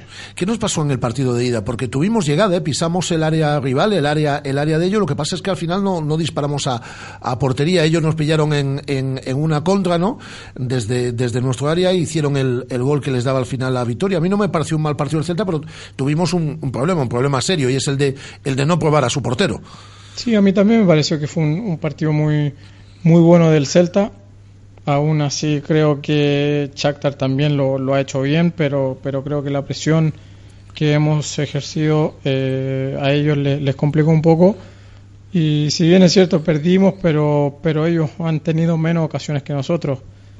Creo que nos, eh, en ese partido nos faltó patear al arco, eh, terminar la jugada de mejor forma y, y quizás así hubiéramos conseguido un gol, pero, pero de nada sirve eh, pensar en, en lo que pasó, sino que en lo que puede pasar este, este día jueves y, y las ocasiones que tuvimos ese día, poder convertirlas. Mira, te, eh, te pregunto como oyente, eh, David Souto, ¿qué tal está el equipo para afrontar el partido eh, de Ucrania? Mm, Ya lo has dicho, pero bueno, el, el- el equipo es, está optimista por lo, que, por lo que tú nos dices, está convencido de que es posible. Sí, sí, sí, sí, claro, claro. No, como lo dije anteriormente, en el fútbol no hay nada, nada imposible, y menos un 1-0. A mí me ha tocado vivir situaciones más complejas y aún así la- las hemos dado vuelta y, y por qué no esto. Creo que eh, la plantilla completa cree en la remontada y, y por lo mismo vamos a ir allí a, a entregarlo todo. Se habla mucho de la temperatura, pero tengo aquí un mensaje conciliador, o tranquilizador, perdón, tranquilizador que nos dejo un oyente para ti, para toda la eh, plantilla en torno a la temperatura que os podéis encontrar eh, desde mañana, porque viajáis mañana ya en, en Ucrania. Hola, buenos días. Parece que tenemos buenas sensaciones con vosotros después de haberlo hecho también este domingo. Así que espero que seáis capaces de encajar un gol allí y seguramente se pondrán nerviosos y yo creo que el frío lo aguantáis bien. Así que como siempre a la Celta. Un saludo desde el Calvario. Pues eh, Gracias. eh, gracias a ti. Ahí está ese mensaje que dejaba el oyente. Eh, cero grados, ni frío ni calor. Marcelo, un chileno, ¿cómo lo lleva eso? Yo por lo menos lo, lo llevo bien. Me tocó, me tocó jugar una vez con menos 15 en, en Rusia. Entonces no... A partir de ahí ya todo vale. Sí, sí, sí, sí. Estuve en Suiza, estuve en Alemania donde el, el frío es mucho. Entonces para mí por lo menos no, no va. Y para el equipo creo que tampoco, ni siquiera es un tema. No lo hemos conversado y, y se tendrá que, que poner guante o, o abrigar mucho más de lo normal, pero creo que no, no es un tema que en este momento no- nos esté preocupando. ¿Qué partido esperas en conjunto? Yo espero un partido como, como lo fue acá en Balaído, muy apretado, pero sí espero un Celta muchísimo más agresivo en la presión durante el, primer tiempo. Lo, hemos estado trabajando así y, y esperemos que, que de esa presión podamos capturar algún, algún rebote o podamos robar algún balón cerca del área rival para ocasionarles peligro. Dos últimas ah, por, por mi parte. Yo creo que la temporada del Celta, ¿no? Porque tuvimos esta semana, ¿no? En la que, bueno, pues fuimos todos un poco pesimistas, porque obviamente el palo de la Copa fue un palo duro, todos esperábamos estar en esa cuarta final de, de Copa, pero salvo ese partido, bueno, se pierde luego en el Calderón. Estas cosas pasan, es decir, y nos ha pasado también en otras ocasiones, pierdes en dos minutos un partido que tenías ganado. Pero yo creo que, por ejemplo, el partido ante Osasuna nos ha venido bien. Nos ha venido bien a la hora de conseguir un marcador solvente, quizás no con el mejor fútbol, pero sí un marcador solvente que nos vuelva a acercar a esos puestos de zona alta de la tabla. El séptimo clasificado puede jugar en Europa la, la próxima temporada. De momento ahí seguimos vivos en la, en la Europa League y estamos casi en el mes de marzo. Yo creo que es, salvo ese palo, ¿no? Que lo fue para todos, principalmente para vosotros, el, el de la eliminación de Copa, estamos donde queríamos estar a estas alturas. Sí, sí, sí, claramente que estamos donde, donde queríamos estar, donde lo merecemos. Si bien es cierto, también nosotros pensábamos eh, acceder a la final en la Copa, pero lamentablemente no, no fue así. El fútbol tiene estas cosas que una vez ganas, otra vez pierdes. y a nosotros no- nos tocó perder. Y, en, Europa estamos aún, aún vivos, dependiendo solamente de nosotros. Por lo mismo, este día jueves vamos a entregarnos por completo. Y en la liga lo, creo que lo estamos haciendo bien. El partido sí de Osasuna nos, nos sirvió mucho para reencontrarnos con una victoria, sobre todo jugando en casa, que le, le sienta bien al equipo para, para agarrar más confianza, para agarrar eh, mucha motivación de cara a lo que, a lo que viene. ¿Y tú cómo estás? Yo estoy bien, estoy bien, me, me- me encuentro bien, físicamente muy muy bien, así que espero espero seguir así. Y estar el jueves en el 11. Y Espe- ayudar. espero, espero también que, que, que Berizzo se, se decida por mí y si no, eh, habrá que apoyar a algún compañero. No me tocó jugar el, el jueves pasado y vamos a ver lo que pasa este jueves, pero, pero para mí eso no es un tema. Siempre, siempre he sido un jugador que, que ve por el equipo y si tiene que entrar un compañero que lo haga muchísimo mejor que, que yo. Tu comportamiento ha sido impecable siempre en ese sentido, pero ah, es cierto que también lo has jugado prácticamente, prácticamente todo y estos son de los partidos que uno no se quiere perder. Sí, sí, sí, claro, claro. Para, para los jugadores estos partidos son muy lindos, pero, pero claro, yo también entiendo lo que, lo que puede pensar el entrenador. Ya estoy en una etapa de, de, mi vida en donde quizás pienso también como, como entrenador y por eso le encuentro mucho la, la razón en, en cada cosa que pueda hacer, en algún cambio que pueda realizar. Entonces creo que, que, que eso me ha llevado a estar muy bien anímicamente porque eh, nada me está afectando. Piensa ya como entrenador, es decir Yo- que... yo iba a decir, o sea, le iba a preguntar Claro, si claro, decir, hablamos de un futuro es de- decir, de aún te quedan años, eh. Marcelo, para seguir jugando al fútbol, pero ya veo que ya estás enfocando ahí el futuro, ¿eh? Sí, sí, sí, sí, sí. sí. Lo tienes Me- claro. Me, me gusta el tema y de hecho el, el día de mañana si, si, si me retiro y soy entrenador, a uno de los que le voy a pedir eh, trabajo eh, va a ser a Berizzo. Así es que por lo menos estoy aprendiendo de él día a día y el día de mañana también me gustaría seguir aprendiendo mucho más. Bueno, te vemos en el banquillo del Celta en un futuro. No sería malo. No estaría mal. Eh, Guada, las dos últimas para Marcelo y ya, y ya lo despedimos. Sí, quería preguntarle también, pues eso, estábamos hablando de, de las rotaciones, de, de que entiende un, un poquito más los cambios, ahora que piensa como entrenador ya. Quería preguntarte por el estado físico del equipo, porque la carga de partidos ha sido brutal. El Shakhtar llega, pues bueno, con ese partido del jueves, pero tras dos meses de parón, si eso también se va a notar en el campo. Yo creo que se nota más a favor nuestro porque venimos con mucha competición. Todos los jugadores han competido y eso le, le sienta muy bien al equipo. Entonces creo que, que jugar muchos partidos eh, te viene bien. A mí por lo menos me gustaría jugar los mil y un partidos que tenemos, pero, pero claro, somos una plantilla de, de 25 jugadores que, que tenemos que estar todo bien. El entrenador lo, lo debe tener a todos contentos. Y, y este jueves es así, por lo mismo viajamos todos porque todos estamos en condiciones de jugar y, y tenemos que, pensar solamente en, una victoria. Ojalá que, que, que, que sienta solo un partido oficial. Y al, al margen de lo anímico, que fue importantísimo, como ya comentamos, la victoria eh, de este fin de semana ante Osasuna, importantísimo también seguir ahí en la pelea en Liga, que, que al margen de que el partido importante ahora mismo sea el de este jueves, no hay que descuidarlo, es la competición principal, el objetivo tiene que ser volver a meterse en Europa. Así es, así es. eh, esto, esto no para. El día jueves tenemos un partido súper importante y pase lo que pase, ya el domingo tenemos que estar enfrentando a, a nuestro rival de turno y esperando conseguir nuevamente tres puntos porque tenemos que, seguir encaramándonos en la tabla y pensando que esto aún no acaba. Eh, es un torneo muy largo, el que recién estamos en la mitad, así que no, nos viene bien eh, jugar, eh, competir y sobre todo ganar si es que no, nos favorecen lo- los resultados.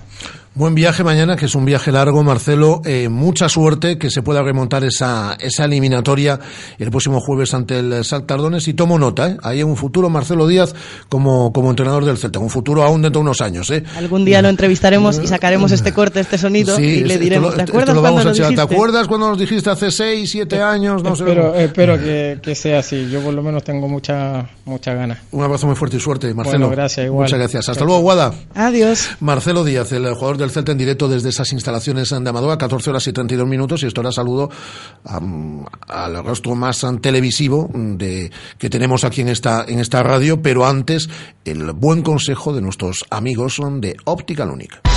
Optical Unique, más de 60 años cuidando de tus ojos. Disponemos también de centro auditivo y psicotécnico para renovaciones de carnet de conducir, permiso de armas y de embarcaciones. Trabajamos con las mejores marcas Ray-Ban, Hugo Boss, Dior, graduaciones de vista, medida de presión intraocular, fondo de ojo y adaptaciones de lentes de contacto. Estamos en Ronda de Don Bosco 31 y Venezuela 58 frente al Corte Inglés. En Optical Unique, si vienes de parte de Radiomarca, tendrás un 30% de descuento.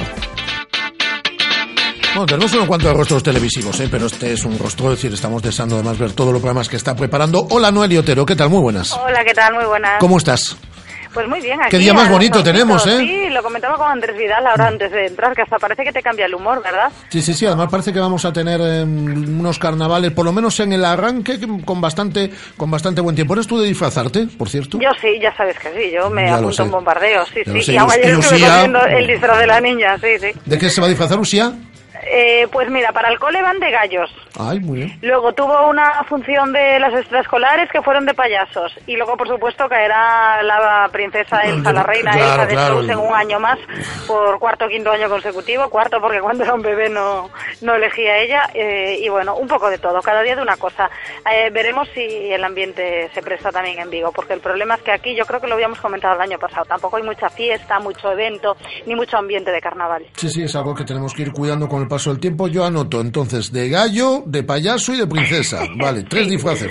Mínimo. Ya, ya está bien. ¿Dónde ponemos el foco esta semana? Eh, Pues Noelia? mira, mañana me va a tocar estar en el, en el Club Faro presentando a Sandra Barneda. Y Ah. no es por decir, he venido aquí a hablar de, de mi libro, pero bueno, yo recomiendo la charla porque le voy a hacer preguntas que tienen que ver mucho con la situación actual de la mujer.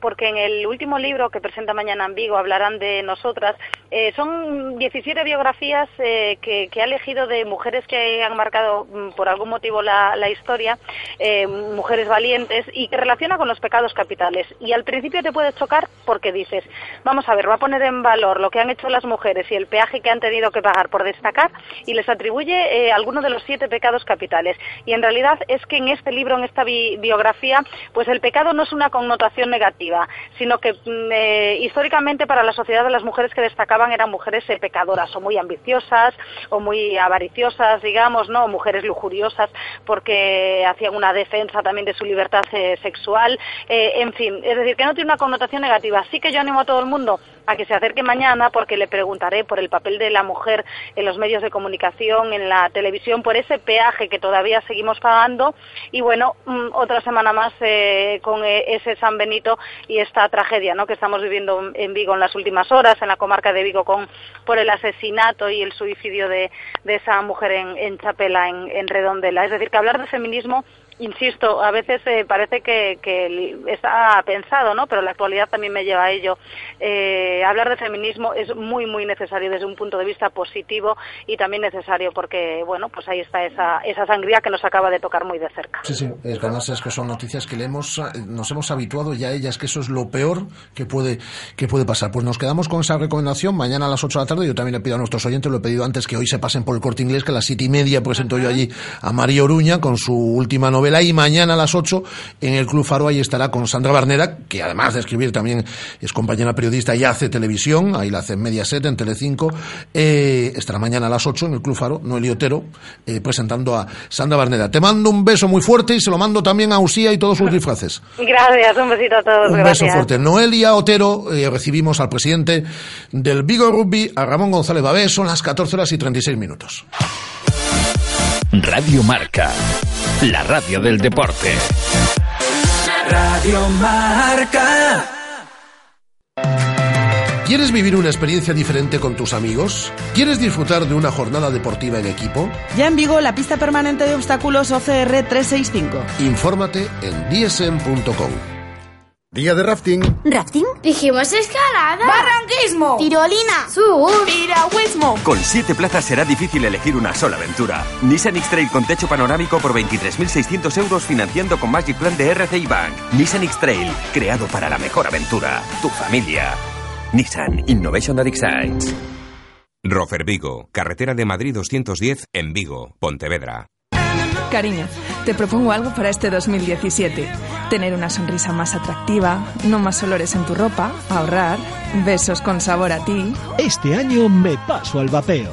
Ven a nuestras tiendas Store Steam en Genaro de la Fuente 20, Álvaro Cunqueiro 14 y Hernán Cortés 9 y te asesoraremos en el cigarrillo electrónico que más se adapte a ti. O consulta nuestros productos en store-steam.com.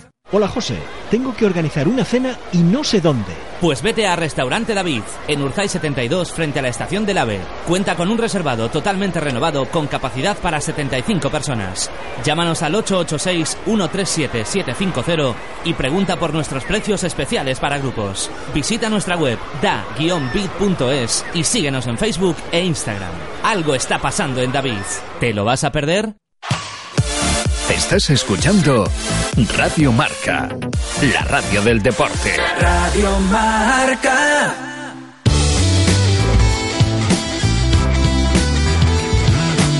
Directo Marca Vigo. Rafa Valero. Pues ya está con nosotros eh, Ramón González Babel, el presidente del Vigo Rugby. Ramón, ¿cómo estamos? Son muy buenas. Muy bien. Te voy a. mm, la entrevista va a girar toda en torno al, al rugby, pero si no me mata nuestro común amigo David del Barrio, que tienes en Cerceda el campeonato gallego de veteranos son de, de pádel y estás ahí mm, otra vez en el ranking como número uno para, para ganarlo. De los viejos. Bueno, de los veteranos. Sí. Estamos en una edad ya, Ramón. Sí, sí, muy mayor. Ya me gustaría a mí eh, jugar en la sub-17. Sí. Eh, pero partes otra vez. ¿Partís con, con- qué pareja vas? Pues juego con, con un chico de La Coruña, eh, que es además ex jugador de, de fútbol y jugó en el Deportivo de La Coruña. Y como jugamos en la categoría más 50, pues, pues juego, juego con él. Y partís como favoritos. Bueno, ¿Cuántos títulos has ganado ya? Alguno, alguno. Alguno. Menos el alguno. modesto. ¿Cuántos? Lo recordarás.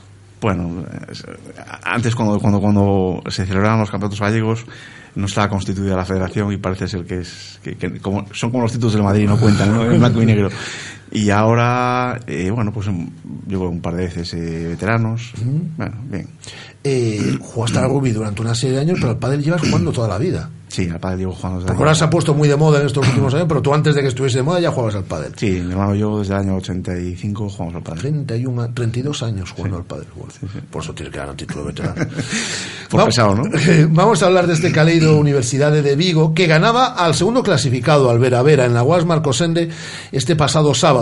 Hemos sido capaces de lo mejor y de lo peor en una temporada que, eh, estamos entrando en la recta final, ha sido fundamentalmente irregular, ¿no? Sí, ha sido una temporada irregular, muy rara, fundamentalmente por, por la- las lesiones de, de jugadores importantes y por ausencias de jugadores importantes en momentos de temporada que necesitábamos contar con ellos. Y si se hubiese contado con ellos, o si hubiésemos tenido una pizca de suerte, pues en vez de estar ahí en, en la mitad de la tabla o en ese octavo puesto, somos octavos, ¿no? Actualmente, pues a lo mejor estábamos de segundos, terceros. Sí, seguro. Hemos tenido cuatro resultados eh, que hemos perdido por la diferencia de un punto en- y en el último minuto. Y eh, si a esto le añadimos pues el partido que jugamos a principio de, de enero contra la Universidad de Bilbao, último clasificado que perdimos, sin duda alguna estaríamos pues de segundo clasificado de largo. Siete victorias, once derrotas, en lo que va de, de temporada quedan cuatro jornadas, el objetivo que nos marcamos para, para este último mes, Ramón. Bueno, yo creo que el objetivo es recuperar, seguir con estas sensaciones y, y acabar lo mejor, lo mejor posible. ¿no? Quedan cuatro partidos muy bonitos, el último partido derby contra el Cráter de la Coruña en, en casa y bueno, creo que es, que es importante acabar, acabar con buen sabor. ¿no? Ha sido una temporada de aprendizaje esta también. Es una temporada distinta, sí. Una temporada en la que definitivamente hemos apostado por, por la cantera y, y- y creo que los jugadores al principio hemos pecado un poco de inexperiencia y, a medida que, que han avanzado las jornadas han cogido el, el pulso a la, a la competición. Sí. Hay materia prima de cara al, Sí. de cara al futuro. Sí, sí, sí, sí, desde luego se, se está trabajando muy bien con las, con las categorías inferiores y al final el objetivo es el, el poder incorporar año a año a, a jugadores de, de abajo. Estáis trabajando mucho con la cantera, con las escuelas, y a ver, además de las categorías inferiores habéis apostado, lo hemos contado aquí este proyecto con, con Javi, con Javi Egea, ¿no? el del eh, rugby adaptado, que a mí me parece fundamental acercar a los que menos posibilidades tienen, ¿no? Este, este, este deporte. Sí, es muy bonito y desde luego todo lo que nosotros podamos aportar a la integración lo vamos a hacer. Eh, es un proyecto que además ya llevabais madurando desde, desde hace algún tiempo y bueno, ha visto la luz en estas, en estas últimas fechas. Sí, esto quizás el, el equipo pionero en España fue el, el Gasteiz de Vitoria y la verdad es que cuando, cuando empezaron a sondear la posibilidad de que varios equipos de, de España nos sumásemos a esa iniciativa, por supuesto que, que- que decidimos paso adelante. Las chicas sí que van, van bastante bien, están ahí en esa liguilla de ascenso, ¿no? Se fue Guada y pensamos todo que iba a ser un desastre, ¿no? En, en el equipo, pero no, no, es decir, está funcionando bien el equipo Sí, femenino. además eh, están consiguiendo tener un buenísimo ambiente, eh, recuperar el espíritu del equipo femenino, que este año cumple 25 años, y, incorporar a mucha gente joven. Sí. ¿Cuánta gente, de, cuánto eh, jo- deportistas se encuentran actualmente en el, en el Caley de Universidad de Vigo? Uf, pues si, si contamos de, desde las categorías inferiores, Categorías inferiores, adaptado, eh, chicas, eh, estaríamos todos. manejando 300 personas, sí. Es una cifra muy importante. Sí, es una cifra importante, sí. Eh, y tenemos pocas instalaciones para ello. Sí, tenemos lo que tenemos y realmente Hay que hacer- no nos hay- podemos quejar. En la- en Ya, pero hay que hacer milagros muchas veces, ¿no? Sí, sí, bueno, la verdad es que todo aquello que no es fútbol, eh, pero no en esta ciudad, eh, yo creo que en En general, general, sí. eh, te cuesta mucho más, ¿no? Y al final, bueno, pues la pelea diaria te cansa un poco porque parece que estás mendigando, mendigando cosas y, y yo creo que estamos haciendo una buena labor social y sobre todo creo que definitivamente hemos conseguido llenar un hueco en, en- en esta ciudad y que el rugby sea un deporte, pues más y una opción en, en la que los niños se puedan se puedan sumar. Y vosotros eh, estáis encantados con la universidad porque siempre os ha apoyado, siempre estado a vuestro lado, pero también estaría bien tener un campo a lo mejor en la ciudad de Vigo, ¿no? Lo digo para por proximidad. A ver, indudablemente eh, la universidad nos ha acompañado hasta La este universidad momento. está en Vigo, pero Sí, me sí. refiero que es un desplazamiento más eh, Sí. condiciones meteorológicas. Sí, sí, por ejemplo, los gracias al ayuntamiento, eh, las categorías inferiores están entrenando ahora en los campos de la ETA.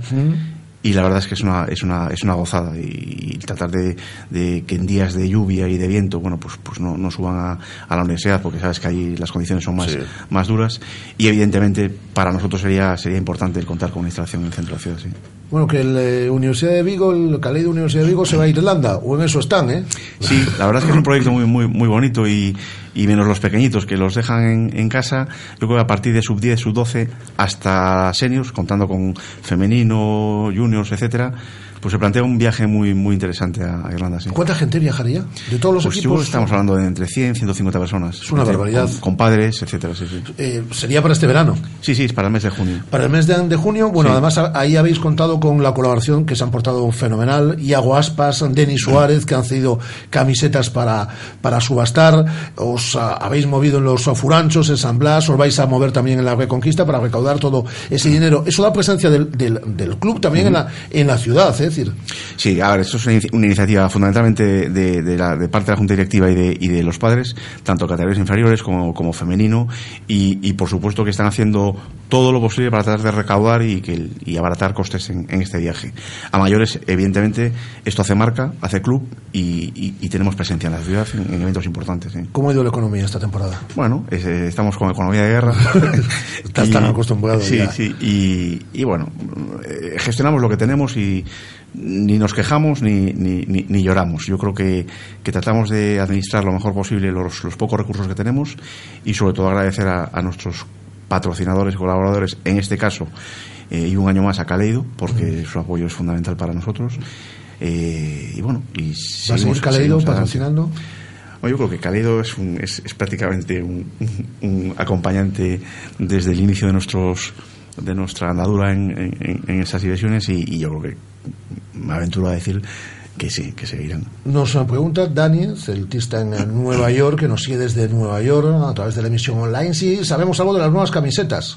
Pues que están a punto de llegar. Que, se qui- que quiere que cuando venga a Vigo se quiere llevar una para, para Nueva York. Que viaje en abril. Sí, pues yo ¿Le creo que las, las tendrá. Yo creo que en marzo hemos, hemos tenido un problema con Adidas eh, que, que nos ha salido rana y hemos firmado con una marca que se llama Macron y la verdad es que tiene muy buena pinta. Yo creo que estará en, en marzo aquí. Pues ya tranquilizas a Dani, que estará en abril aquí en Vigo, se quiere llevar las camisetas de la Universidad de Vigo, del Caley de Universidad de Vigo, a Nueva York. Ramón, que ha sido un placer, suerte en, eh, como hablábamos al principio de la entrevista, en ese campeonato gallego de veteranos, de menos jóvenes, de pádel en eh, Cerceda este próximo, este próximo fin de semana. Suerte en este último mes de competición y seguiremos hablando, obviamente, porque está ese viaje a Irlanda, está el equipo adaptado, las chicas en las que hay puestas mucha confianza también con esa fase de ascenso. Muchas gracias, Ramón. Gracias a ti. Ramón González Babel, presidente del Caleido Universidad de Vigo, en esta sintonía de Radio Marca. Vamos con más cosas.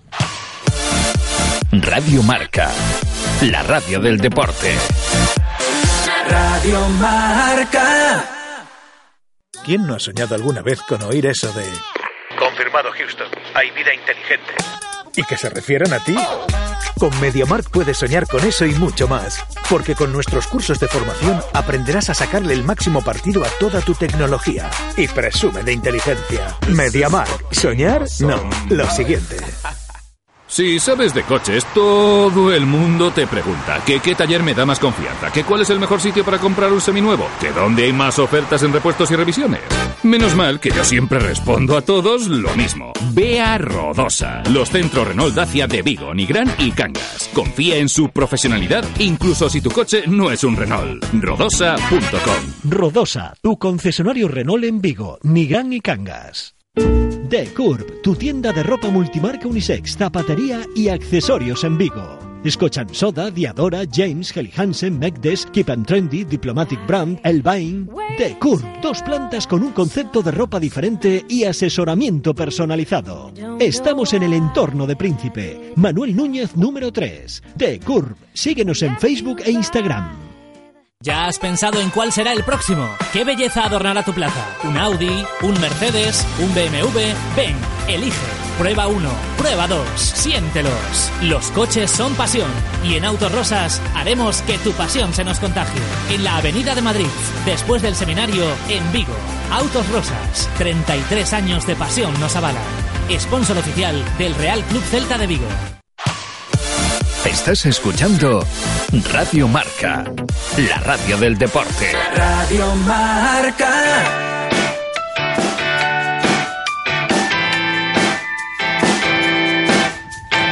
Saludo a Marcos Casal, presidente de la Federación Gallega de Deporte Adaptado. Hola Marcos, ¿qué tal? Muy buenas.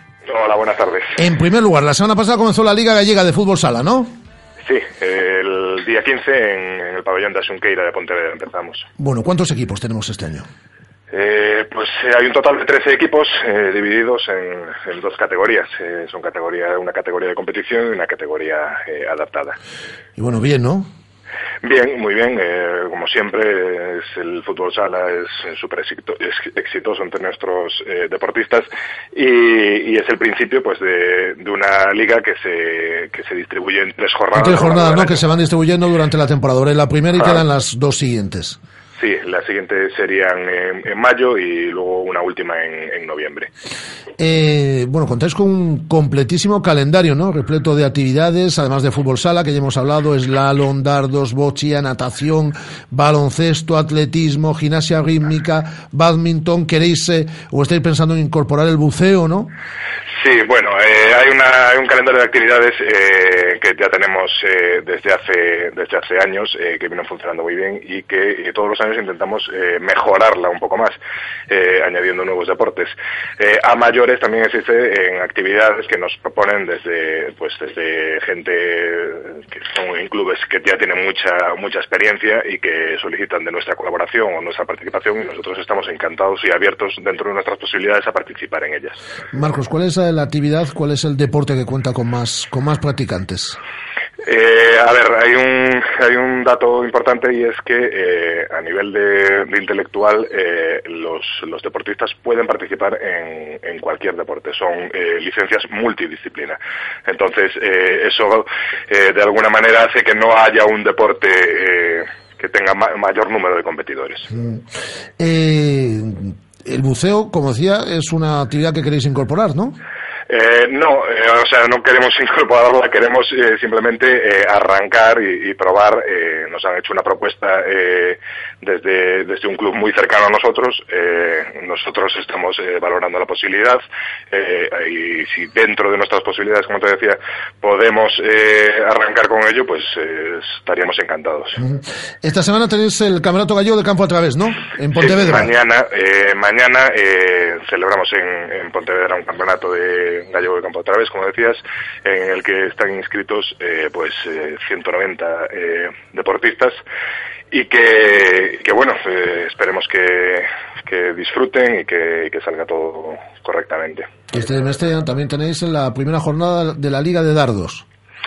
Sí, eh, la, No la fecha, ¿eh? la, la fecha, la fecha eh, está por ver si finalmente se puede hacer eh, a finales de este mes. Eh, mm, vamos un poquito justos, igual lo tenemos que aplazar hasta marzo, eh, pero eh, nuestra intención es, es arrancar. Eh, ten en cuenta que, eh, aun viendo eh, el- los deportes, eh, tenéis que tenéis que pensar que eh, están en una discapacidad u en otra discapacidad. Eh, no solo eh, es de lo mismo. Sí, sí. Pues a seguir haciendo actividades, a seguir moviendo a tanta gente, es decir, que es importantísimo practicar el deporte, pero más, además, para, para, yo creo que personas con discapacidad y lo bien que lo estáis moviendo y con tantas actividades y con tantos deportes desde la Federación Gallega de, de Deporte Adaptado. Eh, Marcos Casal, presidente, muchísimas gracias. Muchísimas gracias a vosotros por darnos eh, cobertura y, mostrar a la gente un poco que, que hay un trabajo detrás que se está haciendo y que estamos eh, para que toda la gente que tenga discapacidad pues pueda acceder eh, a la práctica del deporte. Pues en ello seguiremos. Muchas gracias, Marcos. Gracias. Eh, Marcos Casal, que es el presidente de la Federación Gallega de Deporte Adaptado. Voy a saludar, eh, lo conocéis todos, jugador del Celta, jugador de la Sociedad Deportiva Compostela, hace ya varios años, bastantes años en los banquillos y desde hoy nuevo entrenador del Alondras. Nacho, ¿qué tal? Buena tarde. Hola, buenas tardes. ¿Cómo estamos, hombre? Bueno, contentos. La verdad Pre- que... Preparados, sí, ¿no? Sí, na verdade que sí, ilusionados, eh, bueno, esperando que, que todo saia ben e eh, que seña unha etapa bonita. Un novo reto, José Manuel Duarte deixou de ser onte, de mutuo mm. acordo, neste caso co, co Alondras eh, adestrador, e dende Ose, aínda que o primeiro adestramento mañá, non, Nacho?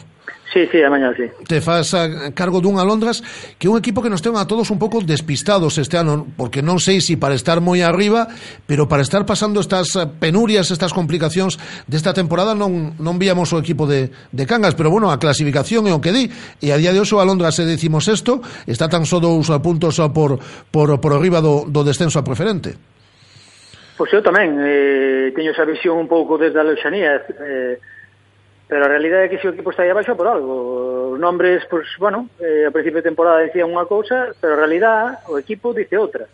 E con esa idea boa, é un equipo que está a dos puntos do cuarto posto, pero, bueno, contando co descenso que se poida dar dos Somozas, está en, en posto de descenso. Sí, sí. Por lo tanto, E, bueno, está co handicap de que tamén está o Boiro metido en playoff de descenso, bueno, que sería un puesto máis. Por lo tanto, o equipo e faría falta coller eh, dous equipos que estean por riba. Nese sentido para estar tranquilos con certa tranquilidade Está claro que co, os nomes estupendo que que iramos pero é o que ti dis que xogaches además, eh, ademais tantos anos no, no fútbol de, de élite tamén non? É dicir, cando xa levamos case que dous tercios da competición e un equipo leva toda a temporada toda a temporada, toda a temporada aí abaixo por algo será.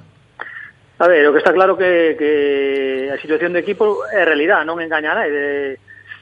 Sí, nombres hai moitos e, eh, bueno, quizás si te podes analizar un por un, que eu realmente estuve ayer, cando estuve falando con eles, falaba un pouco o presidente, pero a situación é que eh, se están aí abaixo, hai que contar que anímicamente o equipo tamén esteña un pouco tocado, porque jugadores que viñan con intención de estar en posición altas, están en posición baixa, pues, bueno, supoño que terán algún problema nese sentido pero a nivel de equipo, o equipo pois dá o que dá, e dá para estar quinto pola cola, non é máis. Eh, onte foi o primeiro contacto contigo, despois de que se chegase un acordo con, con Duarte, non o pensaches, non tiña ganas de, de adestrar? Sí, a verdad que tiña ganas, eh, pero sobre todo tiña ganas, de, sinceramente, o de coller o Londres, un equipo que... É un histórico, eh? Sí, por eso, eh, é certo que tuve algunha oferta máis, incluso quedábamos un pouco lonxe, dixen que non, e mira, agora eh, acepto do, do Londres, acepto porque realmente un equipo que sempre tuve un certo aprecio, un equipo que traballou moito co canteiro, un equipo que dos consolidados de terceira división con unha historia grandísima, e bueno, eu creo que entrenar a Londres, pois bueno, me gustaba e por iso me decidí, non? A verdad que nunha situación normal, pois que me queda un pouco pois, lonxe da casa, pois igual mo pensaría máis, pero sendo a Londres, pois optei por non pensar eso, non? Onde estás residindo agora? Santiago. Sigues en Santiago. Sí, sí. Eh, estiveches adestrando Cerceda, adestrando sí. Gordense, eu penso que no, no, no persoal tamén un paso importante, como dicimos, un histórico. Tes claro, Nacho, o que llevas dic, eh, dicir mañá os xogadores nesa primeira toma de, de, de contacto? Sí, sí, teño claro e teño a idea do que quero facer, eh, pero despois depende de moitas situacións, de como esteñan eles, do que haxa realmente aí, non só ver os nombres, sino saber como están realmente, Eh, e, bueno, eh, a situación é que eu creo que non fai falta tampouco falar moito con eles. Se é un pouco inteligente vendo a clasificación, eu creo que hai que estar preocupados. Supoño que eles estarán. O sea, que eu con que te seas un pouco inteligente non creo que fai falta moitas palabras, por lo tanto, traballar, ilusión e ganas, non queda outro. Eh, o contrato, imagino que ata final de temporada, pero coa intención de que sí. saian ben as cousas e de poder... No, no, a intención é hasta final de temporada e... Eh eh, pois falar, non? E logo porque, falar. Sí, porque, bueno, eu creo que eles tenen que estar contentos comigo para falar e eu teño que estar contento con eles. É unha situación un pouco Si, sí, non, se dicía que o marco ideal sería que saian sí. ben as cousas este ano e o ano que ven, cun histórico como o Alondras, poder comenzar un proxecto dende, dende o principio, pero obviamente para iso primeiro hai que facer os deberes desta temporada. Sí, bueno, eh, está claro que pensamos nesta temporada. O que pase o ano que ven, pues, bueno, eh, dependerá de, de todo, non? De, de salvar o equipo, sobre todo, porque é o único que nos preocupa ahora tanto a directiva como a min, non é outra situación máis, e pois estar contento, non? Que vexan, eh, estar contento eu como traballo, sobre todo que les vexan que estean contentos comigo, non? Porque isto, ainda que os resultados acompañen a veces eh, neste fútbol modesto, pois as relacións personales a veces fan máis que, que as profesionales, sí. non? En ese sentido, hai que entendelo tamén. E pedirle ao público de Cangas que nunca falla, eh, Nacho, que respondan este tercio que van ser moi necesarios. Sí, eu creo que o público de Cangas é que realmente eh, non hai moitos equipos que o público cuida asiduamente e apoia un equipo de Cangas é un deles, podíamos falar do de Villalonga fai anos podíamos falar do de Negreira pero non hai moitos máis que se volquen cos seus equipos por lo tanto, eu creo que o público vai estar unha vez máis e vai estar apoiando o equipo, está claro. Pois certo, ainda que resides en Santiago, soaches moitos anos eh, tamén eh, co, co Celta, coa Sociedade sí. Deportiva Compostela tamén. Como estás vendo o Celta dende Santiago? Ben, ben, incluso vos partidos algunha vez, eu eh? botei, eh, estuve en seis temporadas, estuve nos juveniles, no filial, dous anos máis, o sea, oito, nove anos estuve por aí, ben, ben, eu creo que ahora mismo o equipo xa consolidado, facendo un fútbol moi bonito, e bueno, hai que, hai que estar contentos, a verdad que eu sou celtista, levo no meu corazón, aínda que de verdad que despois os anos no Compostela, pois bueno, finqueime aquí incluso, é eh, a verdad que para vivir, para min é unha cidade maravillosa, pero o Celta foi o equipo que me deu a oportunidade, teño no recordo eh, sempre miro por ele, claro está. Pois seguiremos falando daqui a final de temporada toda a sorte do mundo que saian ben as ah, cousas nesta nova etapa que emprendes no Alondras dirixíndose a mañá a primeira a primeira sesión de adestramento. Unha aperta forte, Nacho, coídate. Veña, pois pues, un saludo a todos. Una, aperta, una aperta.